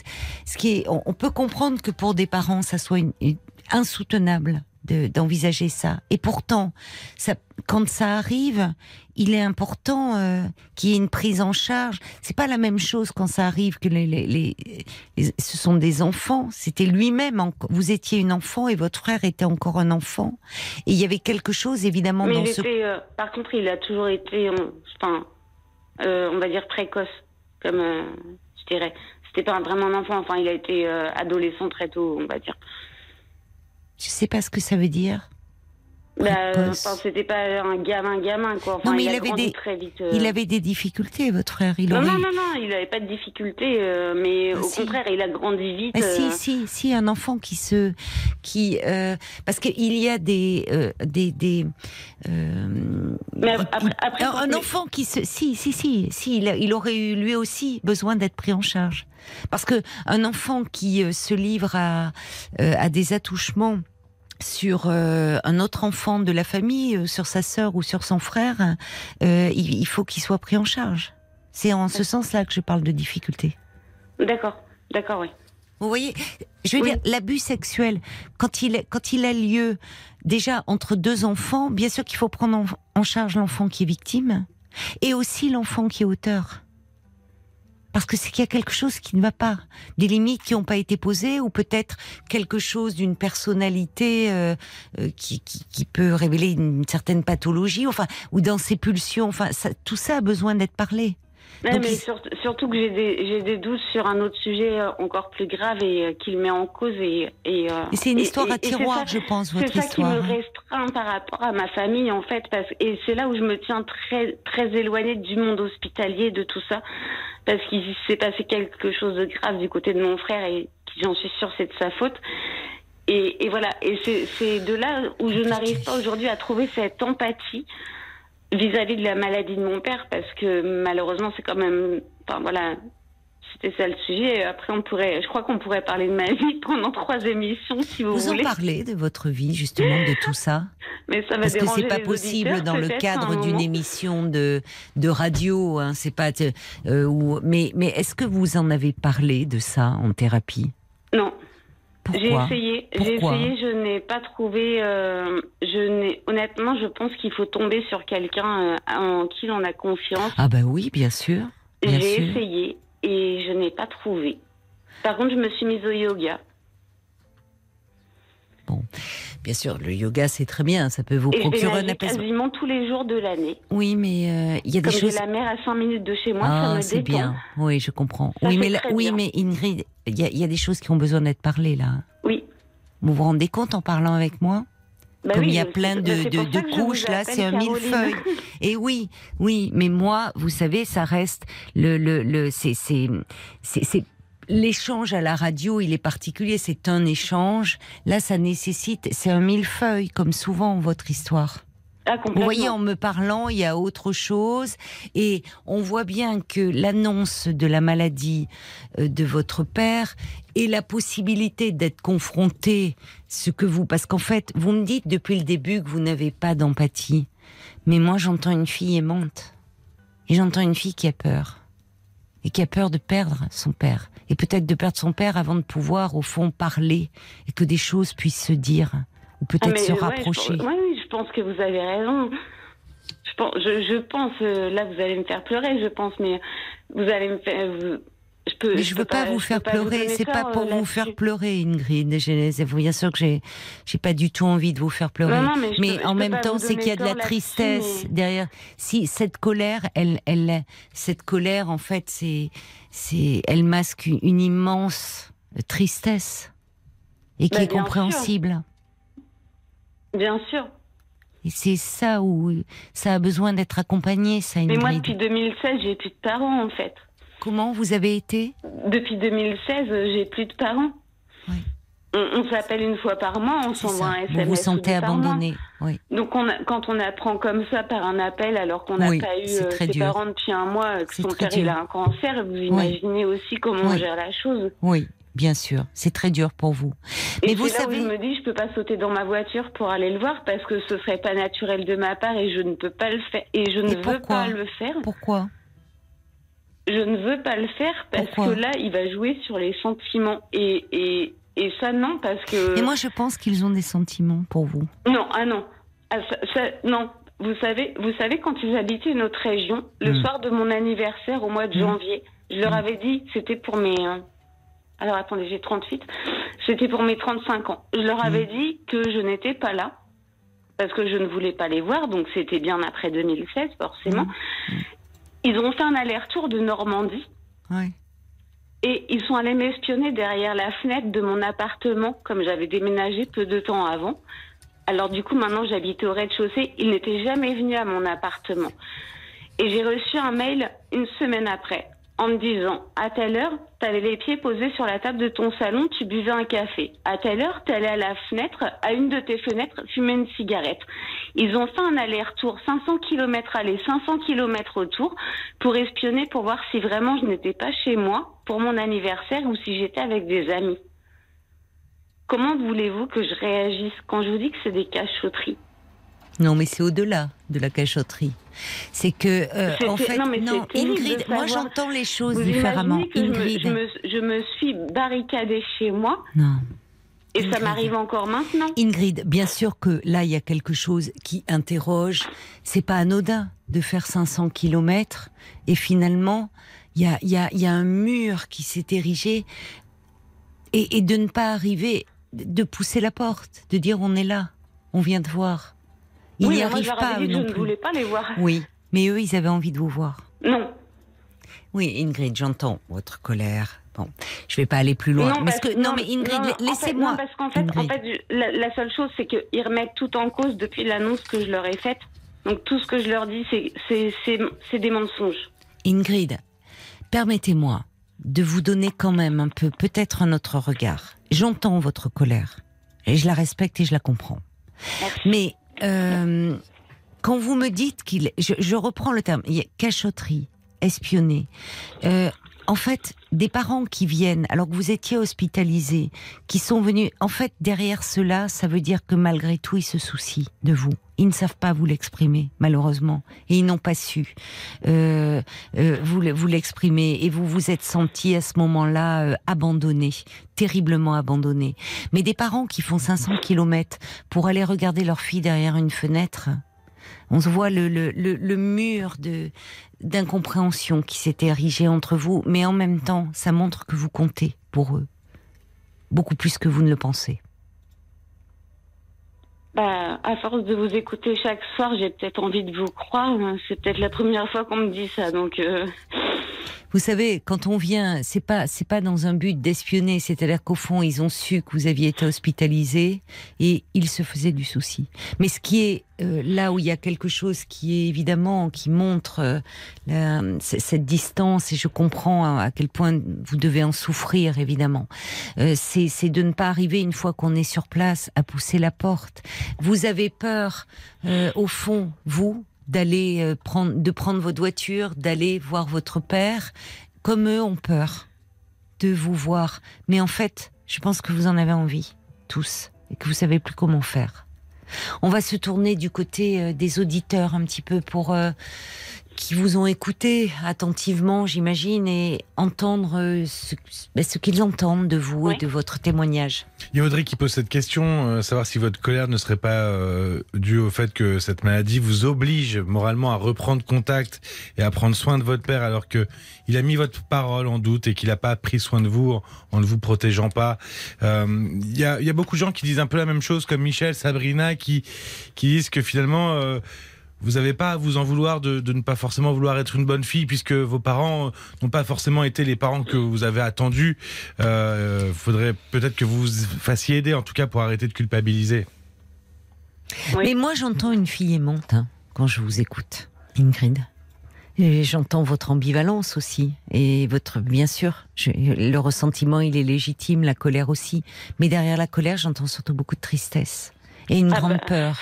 Une grande peur, en fait, une fois de plus, d'être exclu, de ne pas pouvoir, au fond, de, de euh, que votre père disparaisse avant que des choses puissent se dire. Alors, en tout cas, trouver quelqu'un. Vous allez trouver quelqu'un de bien. Bon, euh, euh, quelqu'un, en tout cas, avec qui vous vous sentiez en confiance. Mais là, là, ça a besoin d'être parlé, hein, tout ce que vous me dites. Vraiment. Ouais, mais sûrement. Le yoga, bien sûr, ça vous fait du bien. Nager, bien sûr. Mais il y a besoin de mettre des choses en mots, là. Ah, là, c'est ça vous, ça vous étouffe. J'ai deux jolis chats noirs avec qui je discute beaucoup le soir aussi. Oui, mais Ingrid, vous m'avez appelé ce soir. Je plaisante, je plaisante, c'est pour essayer de ne pas pleurer. Euh, oui, mais parce que, en fait, euh, et quand bien même vous, je, crois que vous avez, euh, j'entends que vous avez, vous, vous, vous prenez sur vous, mais que vous avez un immense besoin de pleurer. Et qu'il faut lâcher ça. Il faut le lâcher. je l'ai depuis 15 jours, en fait. Mais, euh, il faut lâcher ça, euh, Ingrid. Avec quelqu'un qui va euh, vous porter, vous accompagner. Oui. Qui sera à vos côtés, qui vous lâchera pas, lui ou elle. Ça marche. D'accord? Et puis vous pourrez me donner de vos nouvelles, si ah vous le bah, souhaitez. Avec, grand plaisir. Bon. Je vous remercie parce que je vous écoute tous les soirs. Ben oui, vous voyez qu'il y a aussi dans cette écoute aussi un besoin de parler. Voilà, j'avais essayé de parler une fois de la première histoire dont je vous ai parlé. Oui. Donc, euh, comme ça, on a, mêlé un peu les deux, mais. Euh, oui, mais parce qu'il y a beaucoup de choses qui là, enfin, qui s'entremêlent. Qui s'entremêlent, et il y a la, il y a la, votre douleur, elle, elle, est en train de remonter. Donc il faut, il faut vraiment que vous soyez euh, entouré et accompagné. Vous l'êtes par votre compagnon, bien sûr. Oui, mais, derrière, il y a un petit côté égoïste aussi, c'est que je veux pas euh, vous voyez, juste pour pas après, je veux pas euh, monopoliser l'antenne. Mais moi, je me dis, je viens d'avoir une rupture conventionnelle de travail après 16 ans, je retrouve quelque chose d'autre et je veux pas je, je veux pas gâcher. Non, mais je comprends, mais euh, c'est pas justement à cause de ça. Ingrid, Ingrid, c'est pas égoïste, c'est euh, vous prenez soin de vous. Moi, je, me dis, je change de vie, je fais ma petite crise de la quarantaine deux ans avant, mais en même temps, non, c'est pas égoïste, mais euh, chacun a sa vie et chacun gère ses problèmes de santé aussi comme il veut. C'est pour ça que je dis que je manque peut-être d'empathie ou quoi que ce soit. Je ne crois pas. Mais, si vous manquiez d'empathie, vous ne seriez pas dans cet état. Euh, je, ne crois pas, et c'est pas de l'égoïsme que de vous préserver et de vous protéger. Ah ben, je vous remercie. Ah, merci beaucoup. Et vous avez raison de le faire. C'est très gentil. Vous voyez, et il est important de le faire. Et aller parler, c'est aussi prendre soin de vous. Eh ben, écoutez, je vais essayer de trouver quelqu'un. Euh, oui, vous allez trouver. Oui, oui, oui, vous allez trouver. Vraiment. Et puis, vous, vous me donnerez de vos nouvelles. Il n'y a pas de souci, c'est promis. Je vous embrasse, Ingrid. Merci beaucoup, moi aussi. Bonne soirée, Caroline. Au revoir. Au revoir. Parlons-nous, Caroline Dublanche sur RTL. The People. 22h, minuit 30. Parlons-nous. Caroline Dublanche sur RTL. 23h30, si vous nous rejoignez sur RTL, c'est Parlons-nous. Nous sommes euh, à vos côtés depuis 22h euh, et en direct avec vous jusqu'à minuit et demi. Et si vous désirez me parler ou peut-être euh, réagir à un témoignage assez bouleversant ce soir, eh bien 09 69 39 10 11. Et c'est Séverine maintenant qui est avec nous. Bonsoir Séverine. Bonsoir. Bonsoir et bienvenue. Merci. Alors, vous voulez, euh, je vois sur votre petite fiche qu'on s'était déjà parlé l'année dernière. Euh, oui. D'accord. Euh, au sujet de, de votre couple, de votre, de votre compagnon. Oui, voilà, c'est ça.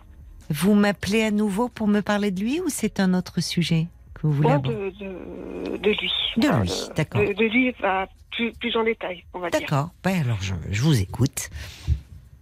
Donc voilà, il y a, voilà, je, j'ai du mal à, j'ai du mal à, comment dire, son, son silence, il, est pesant en fait. Alors euh, vous êtes séparés donc. Oui, voilà. Il faut me remémorer un petit peu. Hein. Moi, je vois ça sur votre fiche, mais j'avoue que là, comme ça, il faut que je raccroche un petit peu les wagons. Donc, vous êtes séparés depuis combien de temps? Depuis euh, depuis un an. Depuis un an, d'accord. vous m'aviez appelé au moment de la rupture. Oui, voilà, c'est ça. D'accord. Et, euh, et en fait, euh, et en fait, euh, excusez-moi. Mais je vous, ça va, ça va aller, ne vous inquiétez pas. Et depuis, enfin, en fait, voilà, il m'avait écrit, il m'a dit certaines choses dans la lettre et tout ça. Mmh. Et à ce moment-là, j'avais déjà du, mal à, admettre déjà. Ensuite, bon, je me suis dit bon, ça, ça ma, ma tristesse, ça va passer.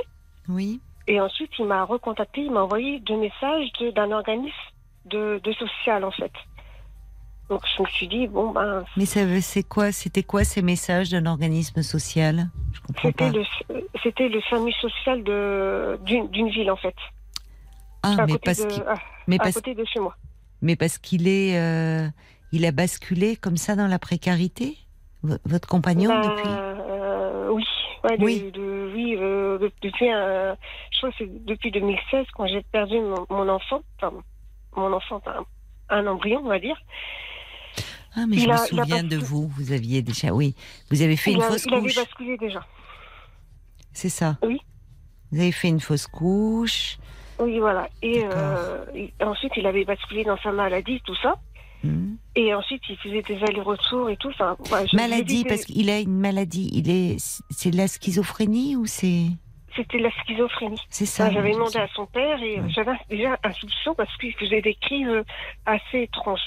Hmm. Donc j'avais appelé son père et son hmm. père m'avait avoué au téléphone qu'il était schizophrène.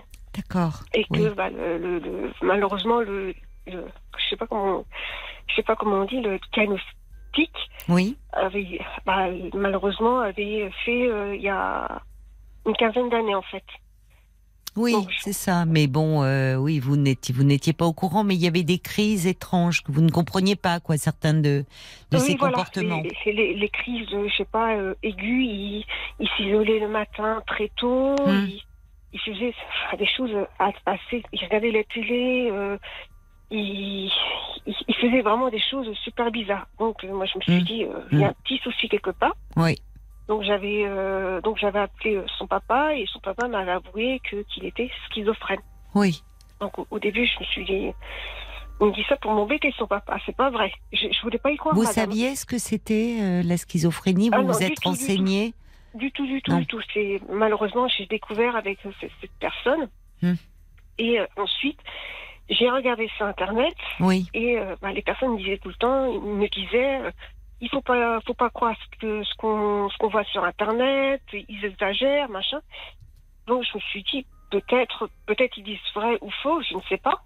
Mais moi, je, vois les, les, choses en question quand même. Je, je le vois tous oui, les jours. vous le viviez euh, dans, dans ces comportements qui vous échappaient, que vous dites étranges, ou de fait, il, il était un peu coupé, il était dans son monde.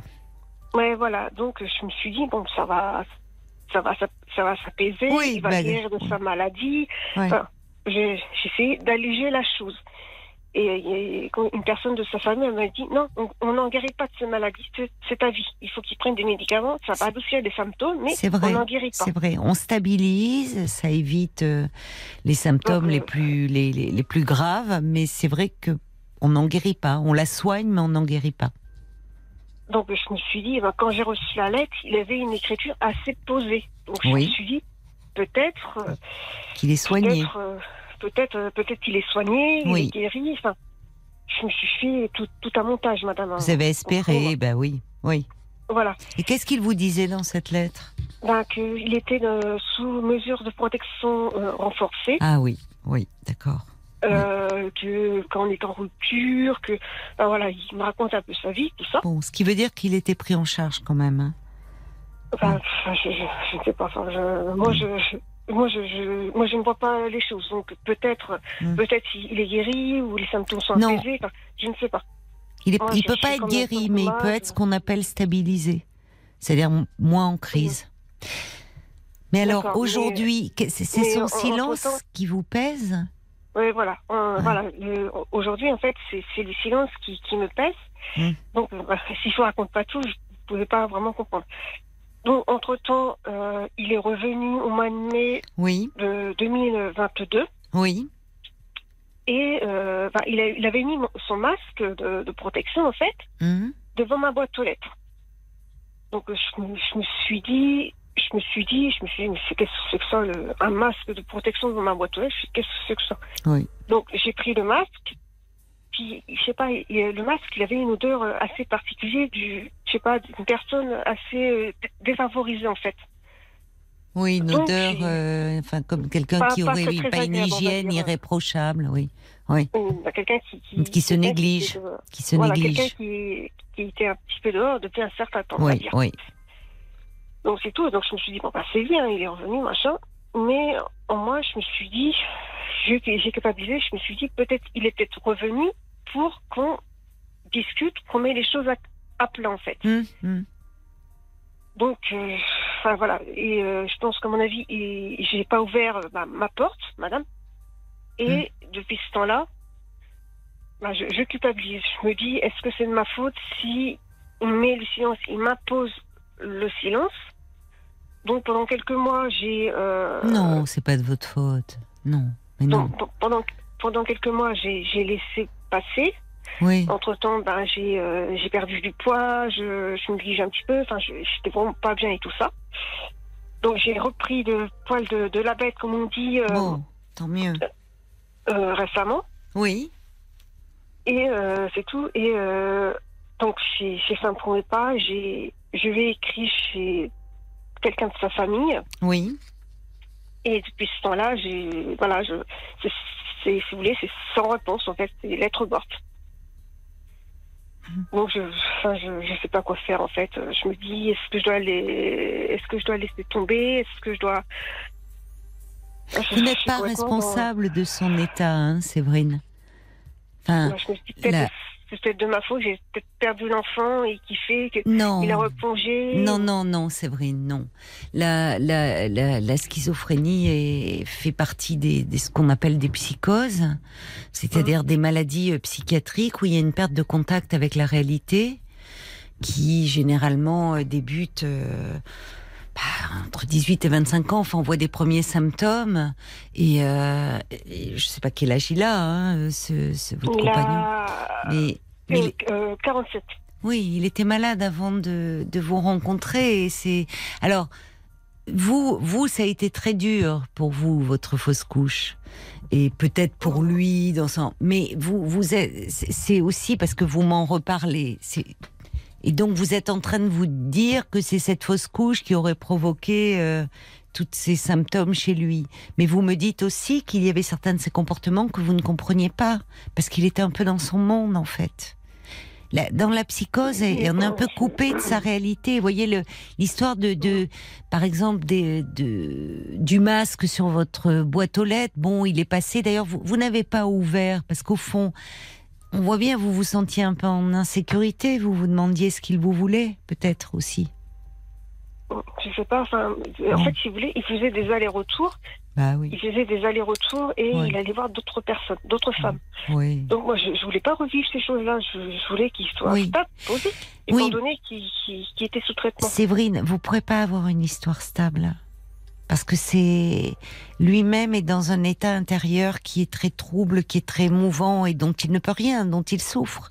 Mais euh, j'entends que vous, vous recherchez, vous avez un besoin de stabilité, de de, de, fonder une vie de famille, de vous n'êtes pas responsable de de sa maladie. Mm. Et vous, vous, et en tout cas, euh, le, risque parfois, s'il n'y a pas un environnement familial autour euh, euh, protecteur, on retrouve, enfin, il y a dans la rue beaucoup de personnes, certaines personnes qui sont dans la rue, une majorité ont des troubles psychiatriques. Alors parfois, elles les développent parce qu'elles sont dans la rue, parce que la rue abîme physiquement, mais aussi psychiquement. Mais parfois, effectivement. En fait, vous voulez, je, me demande si, euh, je me demande si euh, il n'a pas changé physiquement en fait en deux ans. Mais pourquoi vous vous demandez ça ben, En fait, si vous voulez, je sais que ça va, ça va sembler dingue, mais je, je vous le dis quand même. Souvent, en fait, je, je vois, je vois, si vous voulez, des sosies qui, hmm. qui, en fait, si vous voulez, qui, comment dire, qui, qui lui ressemblent en fait. Donc je me dis, euh, est-ce que je ne deviens pas euh, malade, quoi? En tout cas, ça vous obsède. C'est pas malade, non, vous devenez pas malade, mais vous avez beaucoup de mal à vous sortir, à vous remettre de cette séparation. Peut-être. Ça vous obsède. Si vous voyez des sosies de lui partout, c'est que vous y pensez. enfin, souvent. Donc, ça veut dire que vous êtes. Euh, vous me dites que vous avez perdu du poids euh, Oui, j'ai perdu 15 kilos en deux ans. C'est énorme. Ah Vous aviez du surpoids? Un peu de euh, surpoids Quand même, quand même. Je faisais taille, euh, je vais pas vous mentir, madame, 44 quand même. Oh, bah ça va. 42, 44. Oui. Ça dépendait les, pantalons. Bah alors non, c'est pas. Mais alors dites-moi, mais est-ce que vous, c'est parce que vous n'arrivez plus à manger, vous perdez l'appétit, qu'est-ce qui se passe? Euh, Enfin, je, sais que c'est pas bien, mais je, saute des repas en fait. Ah, vous le faites volontairement pour perdre du poids? Ah non, non, non. En fait, si vous voulez, quand, quand je suis pas bien, oui. je mange pas. oui, vous, n'avez pas d'appétit, vous le faites pas volontairement. Ah non, du tout. D'accord. En fait, si vous voulez, je. oui, oui, je comprends. voilà. Oui. Par exemple, dans, une journée, si vous voulez, je mange un repas. Mais un repas euh, minimum, si vous voulez. Si, si je mange trop d'un hum. seul coup, j'ai des remontées, euh, j'ai des, j'ai des remontées acides en fait, si vous voulez. D'accord. Mais vous vous sentez euh, angoissé. Vous travaillez, vous, actuellement? Vous avez une... Je suis, euh, je suis en recherche d'emploi dans, le, dans l'aide à, la personne. Dans l'aide à la personne, oui, c'est ça. Et vous êtes entouré, vous Vous avez votre famille autour de vous, euh, Non, non, non, ma, non. On est dans, en fait, si vous voulez, dans ma famille, on est très distants, en fait. Ah oui. ma soeur, elle habite en bas de la France, mon frère en haut de la France, on est très, très éparpillés. Oui. Et euh, non, en région parisienne, si vous voulez, j'ai personne. Vous avez des amis un peu? Euh, Non, non plus. Ben oui, mais quand on est en plus euh, le, euh, le, le chômage isole. En fait, si vous voulez, j'ai, en fait, si vous voulez, j'ai, une passion. Oui. En fait, si vous voulez, j'ai une passion. je sais que ça va sembler un peu, un peu étrange, mais c'est pas grave. Je me lance quand même. Dites-moi. J'ai une passion, en fait, c'est pour les poupées reborn. Ah oui, les poupées, les nouveau-nés, là. Enfin, qui ressemblent à des nouveau-nés, c'est ça? Voilà, c'est ça. Bah, qui sont toutes uniques. Dans, les, dans les films. Oh, pas que dans les films, en fait. Ça existe sur les sites. Euh. Ah, dans les films, vous voulez dire quand on doit faire croire que c'est un nouveau-né, un bébé et. Ouais, voilà. Et qu'on met une poupée à la... Oui, elles sont toutes uniques, c'est ça? Euh, Uniques, il y en a qui, qui ressemblent énormément, madame, quand même. Oh, je, bah, je, croyais qu'elles avaient toutes. Mais vous les, vous ah les collectionnez? Vous, les, vous en avez? Euh, Oui, j'ai. Ouais, j'en ai quelques-unes. D'accord. Bah, c'est pas des vraies poupées reborn, hein, c'est des poupées normales, quoi. Et qu'est-ce que vous faites avec ces poupées alors? Euh, bah, je fais des, je fais des mises en scène, euh, je les expose, je fais plein de choses. Euh, mais vous les exposez euh, en public ou quand vous êtes chez vous Ah non, du tout, non, non, non. Non. je les expose chez moi, madame. Vous achetez. Des- Ah d'accord. Vous achetez des, des vêtements alors? Ah bah oui, oui. Les, les trucs comme si c'était des, comme si c'était des vrais, mais c'est des poupées normales. Mais euh, et depuis combien de temps vous avez cette passion? Depuis, bah, c'est depuis son départ. Ça fait deux ans. Oui, mais il y a la fausse couche aussi. Non, oui, peut-être, mais euh, enfin, je- je- j'en suis consciente que c'est des poupées, c'est pas des vrais bébés, madame. J'en suis tout à fait consciente. Bah oui, non, non, mais d'ailleurs vous m'avez dit poupée, hein. Vous m'avez pas dit que vous aviez des bébés. Ah non, non. Non, non, mais j'ai bien compris. Non, mais ce que je veux dire, c'est que euh, oui, cette passion, elle est aussi liée euh, parce que je me souviens de vous. Vous m'aviez dit, vous aviez commencé en me disant j'ai perdu un bébé. Et euh, en fait, après vous avez dit c'est un embryon, mais pour vous c'est un bébé. C'est rare que les femmes disent euh, euh, Oh, oui, j'attends oui. un Bah, embryon. la, hein. la- comment dire, la, la douleur, c'était comme si c'était euh, Oui, un, un avortement, mais mais ça n'a pas été un avortement puisque c'était les. bah, C'était si vous voulez, spontané votre fausse couche. mon- c'est- Si vous voulez, c'était mon impression. Après, je peux aussi tout à fait me tromper. C'était dans les premiers mois, dans les dans le premier trimestre de la grossesse, c'est ça? Oui, Oui. euh, je l'avais perdu à un mois et demi. Mais moi, je pense que ça serait bien que vous parliez un peu, que vous, vous parliez de cela à votre médecin, euh, parce que c'est pas c'est pas anodin d'avoir. euh, vous avez euh, donc fait cette fausse couche. Il y a eu cette rupture avec votre compagnon. Aujourd'hui, il y a ces bébés, ces poupées dont vous avez vous Bah, entourez, qui comblent un manque. euh, comme- comme dirait ma soeur, c'est c'est une présence. C'est ça. Vous êtes un peu trop seul. Oui, peut-être.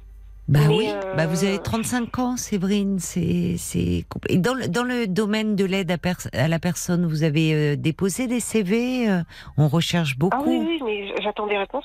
Vous avez des diplômes dans ce domaine ou- bah non, j'ai pas vraiment de, de diplôme, j'ai juste un, un, un certificat que j'ai eu en troisième en fait. D'accord.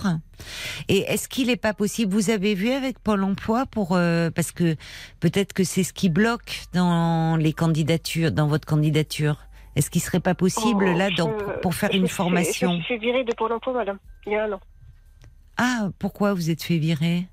So- soi-disant que j'étais euh, pas assez assiduité ou je sais pas quoi. Enfin, c'est Ah. le discours de, de, de la Ah. directrice ou je sais pas quoi. Enfin, Oh là je m'entendais pas vraiment de, avec la directrice en fait.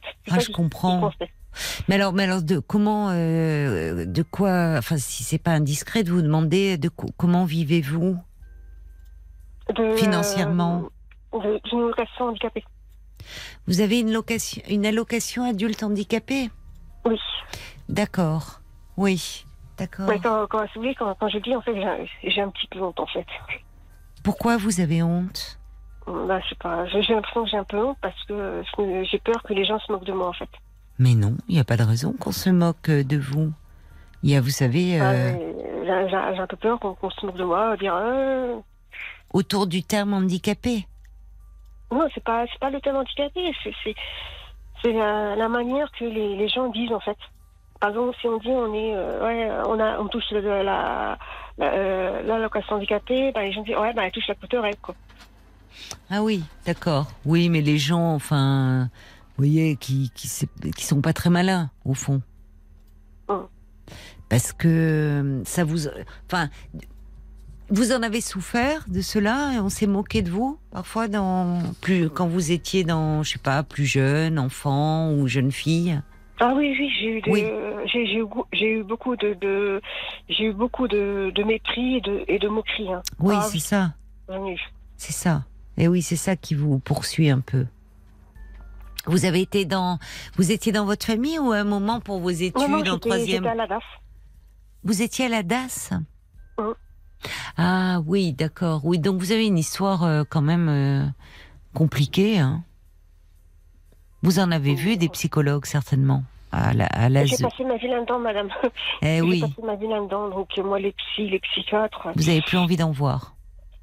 j'en ai ma dose, vous comprenez. Oui, je comprends. par exemple, si on avait un problème quoi, caisse, on devait aller voir le, psy ou le psychiatre de, oui, par-ci, par-là. J'ai même fait des, trucs chez, si vous voulez, en, hôpital psychiatrie il y a quelques années. J'ai tout fait, madame. Tout. Oui. Mais alors, qu'est-ce que, comment faire pour sortir un peu de, de votre isolement? Parce que là, c'est normal aussi que vous pensiez beaucoup, euh, bah parce que vous avez aimé ce garçon, vous faites du souci pour lui, euh, pour ce qu'il devient, et je, comprends. je connais sa famille, je, connais, je connais, sa famille. Euh, je connais sa famille, quelqu'un de sa famille habite pas loin de, comment dire, de, de la ville où Vous êtes allé les voir? Ah non, Pour prendre de ses nouvelles Depuis que je suis en rupture, je n'existe plus chez eux. D'accord. C'est comme si que c'est comme si que j'avais jamais existé quoi. C'est voilà, c'est euh, on n'habite pas loin de, de, de, hmm. la ville où tu es, mais non, tu n'es plus avec euh, tu n'es tu n'es plus avec la personne, donc euh, non, c'est c'est comme si que hmm. voilà. Invisible. Mais le problème, Séverine, c'est que c'est normal que vous soyez un peu déjà c'est dur une séparation. Euh, vous, vous faisiez des projets avec votre compagnon. Il, y avait ah, il m'a même demandé en mariage, madame. il, y a, il y a six ans. Pour vous oui, mais il va mal. Il va très très mal. Et, il, n'y peut rien et, vous n'y pouvez rien. Vous n'en êtes pas responsable. Donc il faut que vous, vous avanciez un petit peu aujourd'hui et peut-être. Euh... Bah, mais, en fait, là, euh, si vous voulez, là pour l'instant, je suis, je suis voilà, c'est comme si que suis souvent un rêve, madame, c'est que euh, il y a un mur, en fait, il y a un mur. Moi, j'ai, euh, si vous voulez, j'ai une baguette, une baguette magique. Hein. Et euh, l'autre côté du mur, ce monsieur, il a une manette en fait. Une manette? Oui, une manette. Vous savez, les manettes de jeu là? Oui, oui, oui. Et lui, il a une manette. Moi, j'ai une baguette style, vous voyez, comme dans Harry Potter. Hum. Et je fais, des, je fais des sorts et tout ça. Et le, mur reste identique. Et bah, c'est l'autre côté, il a, lui, il a une manette. Et la manette, elle est en panne. elle ne bouge pas. Et souvent, le rêve, il, revient régulièrement. Qu'est-ce que vous en pensez de ce rêve? Bah, que, je suis en arrêt, que c'est, le point mort, que ça. ça bouge pas. Et qu'il y a un mur qui vous sépare euh, Je pense un, un mur géographiquement, madame, quand même.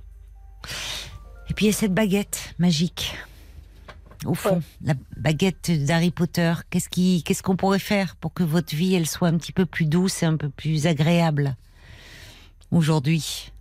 Euh, Je sais pas, j'étais des sorts, j'étais des sorts à des obstacles, simplement. J'ai que des, bah, j'ai pas compris. J'étais des, des, des, sorts, des, des obstacles. Euh, je sais pas, il y a des obstacles et je, je jette un, un sort euh, comme euh, dans Harry Potter. Oui, mais le monde n'en est pas dans Harry Potter, vrai.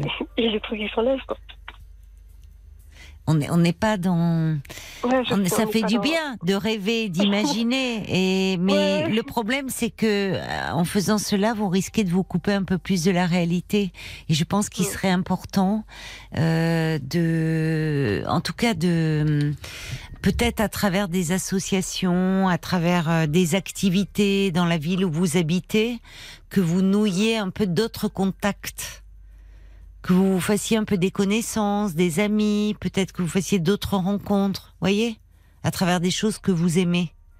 Parce que là, des poupées, des poupées, ça, remplacera jamais. Euh, les poupées, elles peuvent pas vous parler. Oui, ça, ça, ça Donc, euh, en fait, on voit bien. Regardez, vous m'appelez moi, qui suis psychologue, et vous avez un grand besoin de parler. Donc à un moment, à travers des... J'ai juste, juste des, conseils sur la situation, madame. Mais je vous les ai donnés sur la situation, euh, Séverine. Je pense que cet homme, et je vous l'avais dit la dernière fois, il va très mal, que vous n'êtes absolument pas responsable, ni de sa maladie, ni de son état, ni de sa situation malheureusement dans laquelle il se trouve, que vous qui êtes à la recherche d'une stabilité dans votre vie, euh, c'est pas lui qui pourra vous l'apporter. Pas parce qu'il ne veut pas, mais parce qu'il ne peut pas. Donc il faut maintenant que vous pensiez un peu à vous et à votre vie. Et essayez de voir de quelle façon vous pourriez un peu être entouré. Je, voudrais savoir pourquoi il a toujours des, pourquoi il a toujours des, tierces qui, qui viennent comme ça? Des pièces? Non, des tierces. Des, tierces. Des tierces personnes, vous voulez dire? Oui des, oui, des autres personnes, des, des, tierces, des, des, jeunes femmes. Non, mais écoutez, non, mais Séverine, Séverine, là vous me parlez à un moment qu'il allait voir d'autres femmes. En fait, euh, je, dis toujours sur Internet, évidemment, il faut pas trop regarder tout ce qui est maladie et autres, mais je vous le redis, il souffre d'une maladie qui est grave, qui est la schizophrénie et qui, entraîne une perte de, contact avec la réalité. Alors, avec un traitement, on peut se stabiliser, mais on n'en guérit pas.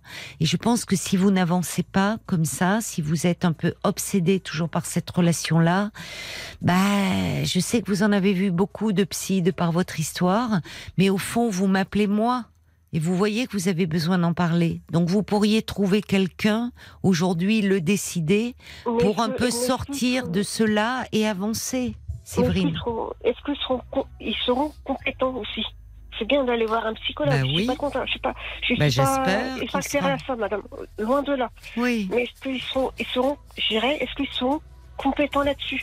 Est-ce qu'ils vont, est-ce qu'ils vont me, je sais pas, est-ce qu'ils vont me ils vont, ils n'ont pas de baguette magique à la Harry Potter, Séverine. On n'a pas de baguette magique. Mais vous écoutez, vous écoutez, oui. Euh, vous écoutez, euh, bien sûr, vous accompagnez pour que vous avanciez et que vous sortiez un peu de cette rupture où là, comme vous dites, vous faites du surplace. Et ça va pas parce que vous avez 35 ans. Si vous avez envie d'un bébé, vous pourrez rencontrer un autre homme avec qui faire un bébé. Vous voyez, il faut pas rester fixé sur lui. D'accord? Je vous embrasse, Séverine. Bon courage. Merci. Parlons-nous, Caroline Dublanc sur RTL. Tout nouveau titre euh, de Pascal euh, Obispo qui nous revient euh, et qu'il interprète en duo avec l'artiste italienne Giordana Anghi. J'étais pas fait pour le bonheur. Parlons-nous, Caroline Dublanche sur RTL. Jusqu'à minuit 30. Parlons-nous. Caroline Dublanche sur RTL. C'est la suite euh, de Parlons-nous. Pendant une demi-heure encore, euh, vous pouvez appeler le standard, bien sûr. On compte sur vous. 09 69 39 10 11. Et c'est Nicolas que nous accueillons. Bonsoir, Nicolas. Bonsoir, Caroline. Merci de prendre mon message. Ah ben, moi, je suis ravie de vous accueillir. Surtout qu'on va parler de chiens en plus. Oui, d'une histoire un peu rocambolesque, particulière. Rocambolesque. Eh bien alors, c'est parti. Donc moi, je, pour vous expliquer, j'ai 58 ans. D'accord. Et, euh, depuis deux ans et demi, oui. Euh, je promène mon chien avec une femme euh, plus jeune que moi, qui a 43 ans. Oui. Ah ah, Nicolas Nicolas, Nicolas. Ah oui. les moins de 20 ans peuvent pas connaître. Ils me regardent, là, Oriane et Paul. Et eh oui, c'est la chanson de Sylvie Vartan, Nicolas. Bon, bon, bon, bon. Qu'est-ce qui se passe? C'est peut-être le toutou qui, euh, qui, qui s'est pris. Euh, non, on peut même plus dire qu'il s'est pris les pattes dans le fil puisqu'il y a plus de fil au téléphone. Mais bon, on va écouter un petit peu de musique. J'espère qu'on va le retrouver parce qu'il veut. Voilà. Il a rencontré une femme en promenant promènent tous les deux leurs chiens. Comme quoi, les chiens, outre le fait que ce sont de merveilleux compagnons, ils peuvent nous amener à faire des rencontres. J'espère qu'on va voir la suite de l'histoire. Parlons-nous, Caroline Dublanc sur RTL. Insomnie, voilà, il est minuit 8. 22h, minuit 30. Parlons-nous. Caroline Dublanc sur RTL. Je disais, il est minuit 8 et vous faites peut-être une petite insomnie là. Vous vous tournez, vous vous retournez dans votre lit. Bah, profitez-en pour nous passer un petit coup de fil, puisque nous, on est tous les soirs à vos côtés de 22h à minuit et demi. Euh, donc on est là pour vous, à votre écoute. On peut se parler 09 69 39 10 11. Mais on a retrouvé Nicolas. Désolé. Hein. Ah ben apparemment, euh, apparemment euh, vous n'y êtes pour rien. C'est il y a un petit souci avec le téléphone, ça peut arriver, hein, Nicolas. Mais alors bon, on est, je suis ravie de vous retrouver puisque vous étiez en train de nous expliquer. Vous, vous avez 58 ans et vous hum, fréquentez une femme en fait. En fait, à vrai dire, vous vous promenez vos chiens ensemble. Voilà. Elle a 15 ans de moins que moi. De... bon, lapsus. Elle a 15 par jour, c'est bien. Bon, écoutez, ce lapsus, ça sert à rien de se raccrocher aux branches. Elle a donc 43 ans, c'est ça? Oui. Euh, donc non, moi j'ai pas j'ai pas 58 ans, pas encore. Alors donc elle a 43 ans, je sais pas pourquoi je dis ça. Et euh, qu'est-ce que vous avez d'ailleurs comme chien?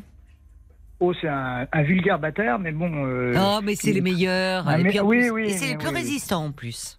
Oui, oui, oui. Et elle, et elle alors, c'est un. Un chihuahua. Ah, un petit chihuahua, d'accord. Ils s'entendent bien les toutous? Parfait. Eh ben, parfait. Alors, donc si je comprends bien, alors comment euh, vous vous êtes rencontrés comme ça, euh, de façon un peu fortuite, oui, oui. Oui, c'est ça. Vos chiens ont sympathisé euh... Ah, euh, Non, en fait, on s'est rencontrés dans un cadre euh, professionnel. Enfin, j'allais chez un coiffeur. Euh, bon, bref. Et puis après, j'avais dit que j'allais aménager une maison pour faire une location. Oui. Et je suis tombé dessus par hasard, parce qu'elle habite à 5 km de chez moi. Et ensuite, ben, elle m'a donné les conseils de décoration pour aménager ma maison, en plus de la promenade du chien. Mais on ne se voit que dans le cadre de la promenade du chien, c'est-à-dire une heure le matin.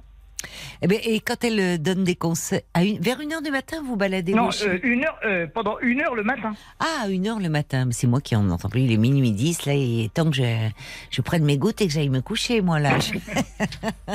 Mais alors, dites-moi, si elle vous a donné de, des conseils pour la déco de, de, votre maison, elle est quand même venue la voir ah bah oui, elle, vient chez moi pour, pour justement aménager mon petit studio. Ah, bah d'accord. Mais alors, au fond, vous, vous avez, euh, vous avez un petit coup de cœur, elle vous plaît, c'est ça? Exactement, oui. exactement. On a et alors, ce qui est très paradoxal, c'est ce qui m'interpelle le plus, c'est que c'est elle, elle, veut qu'on ait une relation d'amitié, oui. mais c'est une relation d'amitié dans un cadre, dans un temps qui est défini, qu'elle a choisi. Et euh, bon, moi évidemment j'ai un coup de cœur et euh, on a une intimité. Comme en fait on est ensemble comme si on était en couple pendant une heure le matin. C'est-à-dire euh, euh, bah, C'est-à-dire que le reste du temps, on ne voit pas. On a, en deux ans et demi, on a mangé une fois ensemble euh, dans un restaurant, par exemple. Et, et c'était à votre initiative, elle a accepté, c'est vous qui lui aviez proposé? Euh, Oui, oui, oui, ça s'est passé une fois. Et pourquoi ça s'est pas refait? Ah bah, parce que c'est quelqu'un que je ne vois que le matin. Elle cloisonne sa vie. Et à côté de ça, elle ne veut pas me perdre et elle a des amants.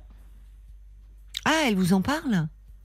Ah ben le pire c'est que oui alors elle m'en a parlé et là ce matin en allant prendre le chien euh, l'amant était parti trop tard. Et Donc alors je vous l'avez parce que je elle m'invite à prendre le, petit déjeuner chez elle le matin. Ah, c'est là où vous parlez d'intimité, oui, c'est ça. Vous prenez le petit déjeuner, mais il n'y a pas la nuit avant, quoi. Elle, me, raconte sa vie. Je pense même que j'ai une intimité plus forte avec elle que ses amants. C'est probable. C'est possible, oui. C'est possible. Elle vous considère comme un ami, en fait. Ah ben, elle, elle me considère comme un ami, mais je pense même que je suis presque une figure tutélaire pour elle. À ce point-là euh, oui, parce qu'elle me fait des confidences et puis alors elle, elle est très complice avec moi. Elle, elle m'achète des affaires. Qu'est-ce qu'elle vous achète? Des vêtements, par exemple. Elle m'offre des vêtements. Ah, d'accord. Et ça vous plaît? Enfin, vous les choisissez ah, ensemble ou vous faites des boutiques? Comment dirais-je C'est presque comme si elle me maternait par, par moment. Oui, c'est ça, elle prend soin de vous. Ah, mais c'est très agréable. Bah oui, ça doit être agréable. Avec elle, je pourrais aller au bout du monde, sauf que je suis évidemment frustré puisque je la vois que dans ce cadre défini.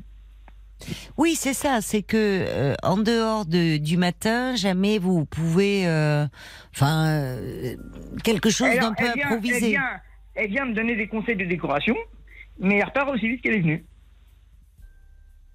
Mais elle sait que vous êtes amoureux d'elle? Ah bah bien sûr, bien sûr, évidemment. Ah oui. Et elle me dit, et elle me dit qu'elle euh, n'est pas amoureuse de moi, mais elle veut pas me perdre. Elle veut pas vous perdre en tant qu'amie. Ah bah oui, mais elle me le dit en plus. Mais alors vous dites. trouve, elle, trouve, elle trouve que c'est délicieux. Oui, certainement pour elle. C'est. Pour vous aussi. Pour vous aussi. Ben, c'est le, temps. C'est pas trop frustrant pour vous ah ben, C'est très paradoxal parce que c'est aussi douloureux que c'est plaisant. Hmm. Parce que c'est très agréable ce temps, ce temps euh, passé, oui. mais évidemment c'est trop court. À partir du moment où j'ai vraiment un feeling avec cette personne, ben, je voudrais que ça dure. Ben, vous aimeriez évidemment passer. Mais vous pourriez d'ailleurs, dans le cadre même d'une relation amicale, passer davantage de temps ensemble, aller au ciné ensemble. Je ben, évidemment, ben, comme on fait avec des amis. Mais pourquoi elle refuse? Alors, euh, l'explication, c'est qu'elle cloisonne sa vie et que ben, elle est contente comme ça. D'accord, donc vous, vous êtes l'homme du chien et de la promenade du matin. Oui. Oui, alors il y a quand même quelque chose, c'est que c'est une personne qui était, euh, euh, en fait, qui a eu des problèmes dans, enfin, dans, sa jeunesse et qui a été élevée en famille d'accueil. Je pense qu'il y a une fragilité psychologique.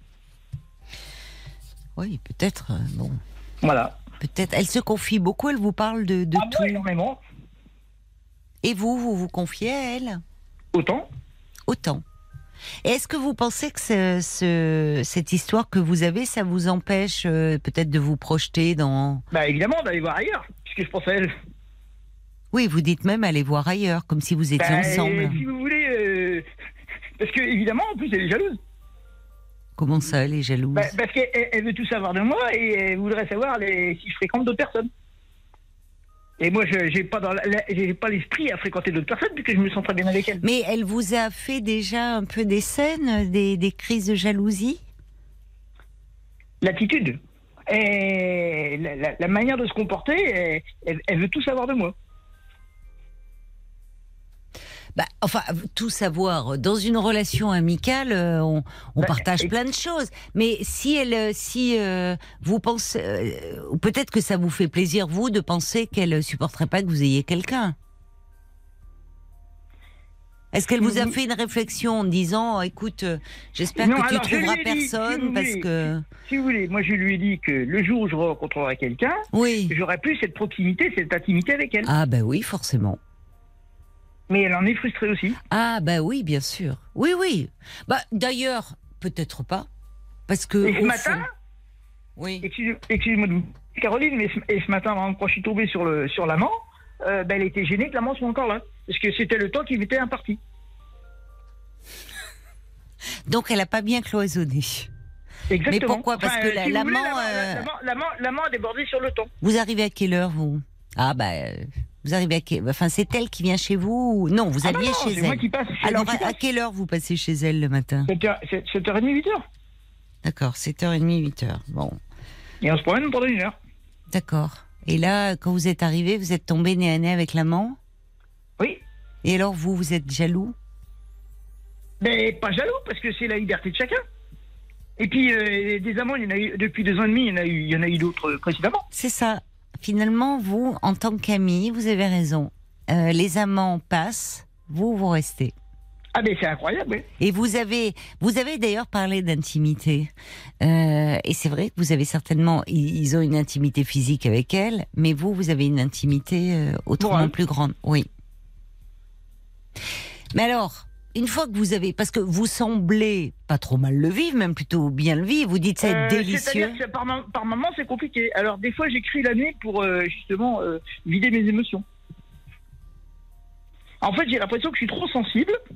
Et, euh, et c'est pour ça que je, je- je trouve ça très agréable. Mais c'est aussi très douloureux. Et vous, vous, euh, vous êtes célibataire depuis longtemps? Alors, pour tout vous expliquer, j'ai eu une relation, parce que je m'en suis pas rendu compte au départ, j'ai vécu pendant 20 ans avec une femme qui était une pervers narcissique. Hmm. Et j'ai eu des problèmes médicaux, et c'est les médecins qui m'ont dit que j'avais une relation toxique. Et je me demande si je suis pas en train de recréer une nouvelle relation toxique. Elle n'est pas. euh, Ah, la différence, c'est- qu'elle elle est, elle est, elle est pas manipulatrice, elle est plutôt, elle est bienveillante, mais elle est égocentrée. Voilà, exactement. C'est-à-dire qu'en fait, c'est elle qui décide. Pour elle, c'est très agréable. Elle vous dit je cloisonne. Elle, ça lui convient, mais Ah, mais c'est un peu, euh, il y a quelque chose un peu à sens unique. Enfin, c'est-à-dire qu'il n'y a pas assez de réciprocité. C'est-à-dire que dans une relation, et ce, vous pourriez lui dire d'ailleurs, parce que dans une relation amicale, le côté, alors peut-être ça la rassure, hein, certainement, elle cloisonne tout, euh, mais puisque euh, elle vous voit comme un ami, bah, vous pourriez très bien, et que vous, vous respectez cela au fond. Enfin, vous n'êtes pas, vous avez compris que bon, elle a des amants et qu'elle ne vous veut pas dans ce registre-là.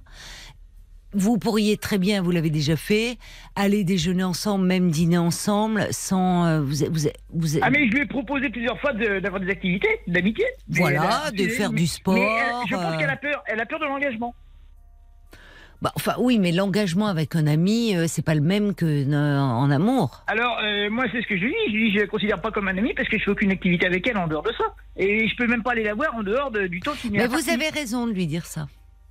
Vous avez raison Et, parce que et elle, elle considère, elle considère qu'elle a des amis qui sont cadrés. En fait, elle voit des gens dans un temps défini sur euh, des moments donnés. Oui, mais enfin, à un moment, euh, c'est elle qui décide. Mais peut-être parce qu'elle est fragile et qu'elle veut garder le contrôle et que c'est sa façon Exactement, à elle que de. je pense aussi. Voilà. Mais Mais elle veut jouer la dominante alors qu'en fait, elle est très fragile. oui, oui, mais euh, je pense que Et certainement. moi, je ne sais pas comment m'en sortir. Parce que j'hésite à l'envoyer valdaguer ou à, à- à continuer à profiter, mais aussi à subir. Ben voilà, c'est-à-dire que là, ça fait combien? Ça fait deux ans et demi. Deux ans et demi. Oui, donc au bout d'un moment, ça devient euh, cette routine. Elle est, comme vous dites, je profite mais je subis. Vous profitez mais vous subissez. Donc à un moment, euh, et vous, elle ne veut pas vous perdre. Ben, si elle veut pas vous perdre, vous pouvez aussi vous poser vos conditions dans la relation. C'est-à-dire? Bah, dire que, en fait, c'est pas à elle d'imposer toujours le cadre. On ne se voit que dans ce cadre-là, 7h30, 8h. On promène nos chiens et après c'est terminé. euh, tu n'interviens pas.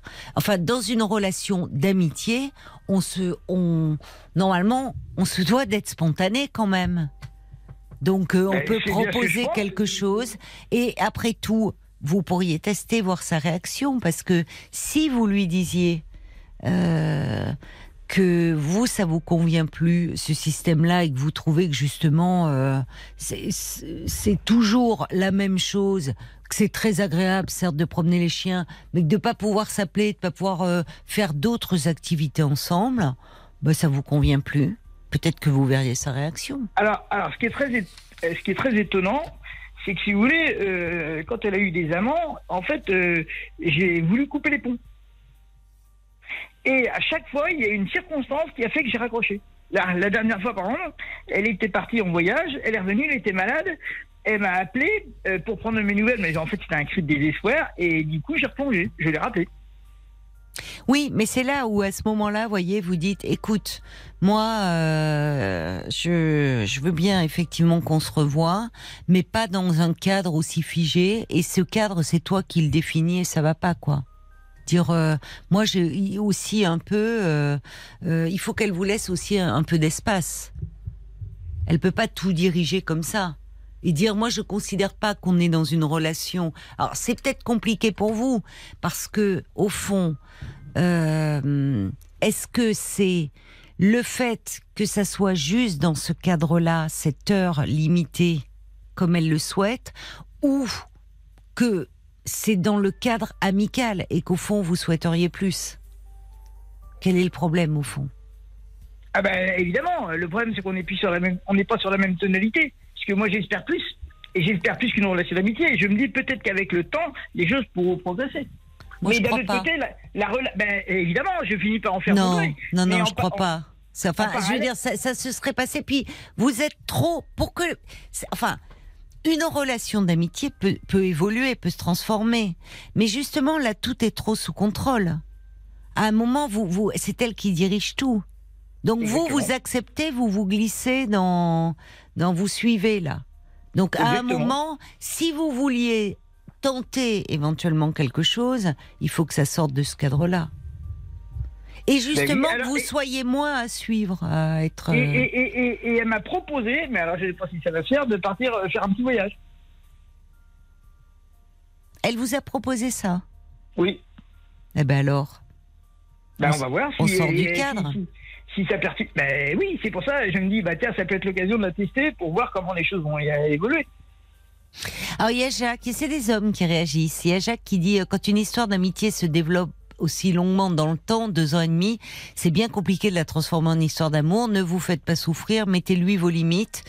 Euh, Il y a Bob White qui dit c'est très ambigu hein, votre relation. Elle vous Ah, a mis, elle vous a mis dans la friend zone, comme dirait ce cher Paul. Oui, c'est une expression qu'il utilise. C'est difficile hein, quand on est le confident, l'ami, de, de prendre ce rôle d'amant. Euh, Et alors, est-ce que j'ajoute quelque chose parce que euh, ça permet aussi de comprendre, c'est que moi je la vois le matin, elle n'est pas prêtée. Alors en fait, c'est une belle femme et dans la journée, elle joue son personnage. Donc j'ai l'impression de voir une autre personne. Et alors vous, vous l'aimez comment? Vous la préférez comment? Naturelle. Quand elle est naturelle.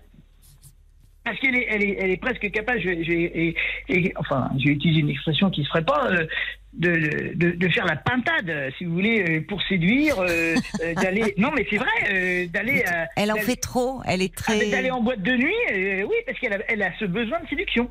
Ouais. Et moi, je suis pas du tout dans ce cadre-là avec elle. Et elle le sait très bien d'ailleurs. Et vous lui avez dit que finalement vous la préfériez au naturel, que vous la trouviez, enfin qu'elle vous, elle vous émeut je l'ai plus. pas dit par contre. Ben, vous devriez. Si, à mon avis. Vous voyez, sortir D'accord. un moment, oui. Parce que peut-être justement, si c'est quelqu'un euh, qui doute d'elle, vous savez, quand les, les, les, les- parmi les séducteurs, il y a des gens qui ont, au fond, il y a une fragilité, et peut-être qu'elle doute d'elle et Ah, qu'elle en fait est- elle est- beaucoup. Elle est, excessivement fragile. Et, au fond, vous, vous la voyez au naturel, dans, à tous les sens du terme d'ailleurs. Oui, oui. Sans artifice. Exactement. Et elle vous plaît comme ça. Enfin, elle vous émeut comme ça. Peut-être que là, il y a quelque chose à un moment de lui dire. En tout cas, je pense que il faut pas que vous vous vous laissiez faire entre guillemets, même si c'est très agréable, j'entends bien.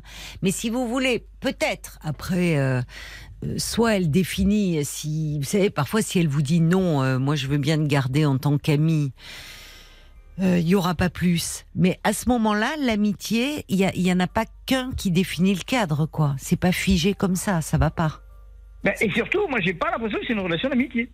Parce qu'un ami, vous pouvez aller voir quand vous voulez, par exemple. oui mais le problème c'est que vous vous voulez plus vous voyez, c'est là où ça fausse les choses. Vous me parleriez juste d'une relation d'amitié, je vous dirais bien sûr, Ben, je vous que, rejoins. parce que je suis célibataire et parce que je m'entends très bien avec elle. Oui, mais ça devrait pas vous empêcher de nouer d'autres relations. Ah ben, je suis d'accord avec vous. Donc peut-être vous pouvez tenter euh, encore une fois de euh, que votre la relation évolue sur un autre registre. Et sinon, c'est pas le temps qui changera les choses à l'affaire. Hein.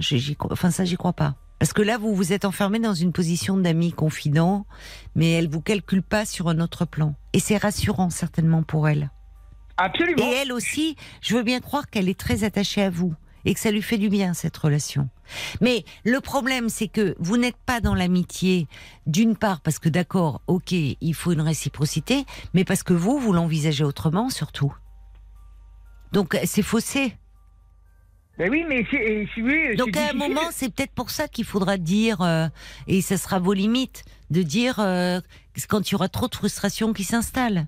Si vous voyez que rien, si on vous disait bon votre relation elle va durer comme ça dix ans mais il se passera jamais rien, est-ce que vous continuerez à aller euh, promener euh, votre chien euh, avec elle? Vous voyez si je vous disais par exemple j'ai une baguette magique, une je lis dans le mar de café, je vous dis bon euh, Nicolas dans dans dix ans vous pourrez toujours faire votre balade le matin mais ne n'espérez rien d'autre. Qu'est-ce Ben, que vous sous, réserve, sous réserve que je sois célibataire. Oui, d'accord, mais en ce moment vous êtes tellement fixé sur cette femme qu'au fond vous regardez pas les autres, que vous vous Exactement. donnez pas. Bien mon. Alors c'est ça, et c'est ça qui ne va pas, et que peut-être le jour où elle vous sentirait un peu moins disponible, un peu moins à sa disposition, si j'ose dire, peut-être qu'en lui échappant un peu, en étant moins accessible, ben là, elle vous regarderait euh, différemment. Donc, ne soyez pas un petit toutou par rapport faut à que je prenne de la distance, faut que je sorte du cadre Un habituel. peu, oui. Que je sorte du cadre habituel. Et la troisième préconisation, Bah, c'est déjà pas mal. oui, c'est déjà bien. oui. Il y a, vous en vouliez trois. Il y a l'homme au camélia qui dit euh, Ah, elle, c'est une femme un peu fatale en société. Avec vous, elle renonce à tous ces artifices. C'est une marque de sincérité. Ah, mais elle est, Il elle, a est- raison. alors, elle est très naturelle, très cash et euh, effectivement très sincère. Eh Très ben oui. honnête. Elle est, elle est telle elle me qu'elle dit, est. mais moi je t'ai rien promis. Elle me le dit. Ce qui n'est pas faux non plus. Ah, mais c'est complètement vrai. Alors, il y a l'homme au camélia qui vous suggère de vous inventer une conquête. Vous voyez une troisième euh, po- proposition, histoire de voir son attitude. En tout cas, d'être moins disponible. Et de, vous pourriez lui dire, tiens, ou je me suis, inscrivez-vous sur un site. À la limite, ça, vous voyez, je me suis inscrit pour voir comment elle réagit. Vous êtes là ou pas?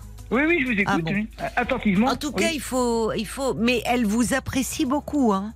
Mais si vous voulez, si vous, au bout d'un moment, vous êtes enfermé dans ce cadre-là, le confident, le bon ami, et que vous avez un sentiment amoureux pour elle, ça, c'est pas tenable. C'est pas tenable et ça vous limite. Donc à un moment, il faudra faire un choix, je crois. Vous voyez? Sortez Oui. un peu du cadre. Bon, ok. Merci, Caro Merci Caroline. Proposez, vais- proposez un peu quelque chose. Mais il y a, ces- il y a ce séjour en vue. hein. Oui, Bon. si, si, si ça peut se Eh faire. ben, relan- relancez-la. Euh, si c'est pas Ah un oui. séjour, ça peut être un week-end, ça peut être un truc. D'accord? Ok. Allez. Merci beaucoup, hein, Caroline. Bonne chance, hein, Nicolas. Oui, Et je une vais, caresse je vais persévérer. Et une caresse au toutou. Merci beaucoup. Je vais le dire. je vais l'embrasser pour vous. À bientôt. À bientôt, Nicolas. Eh ben voilà, on se quitte euh, de cette façon sur une histoire. Je vous dis, les chiens, hein, comme ça, ça peut servir de lien entre les entre les humains. Je vous embrasse, je vous souhaite une très belle nuit. Et puis, bien sûr, on sera là avec toute la petite équipe ce soir, promis, dès 22 h fidèle au poste sur RTL.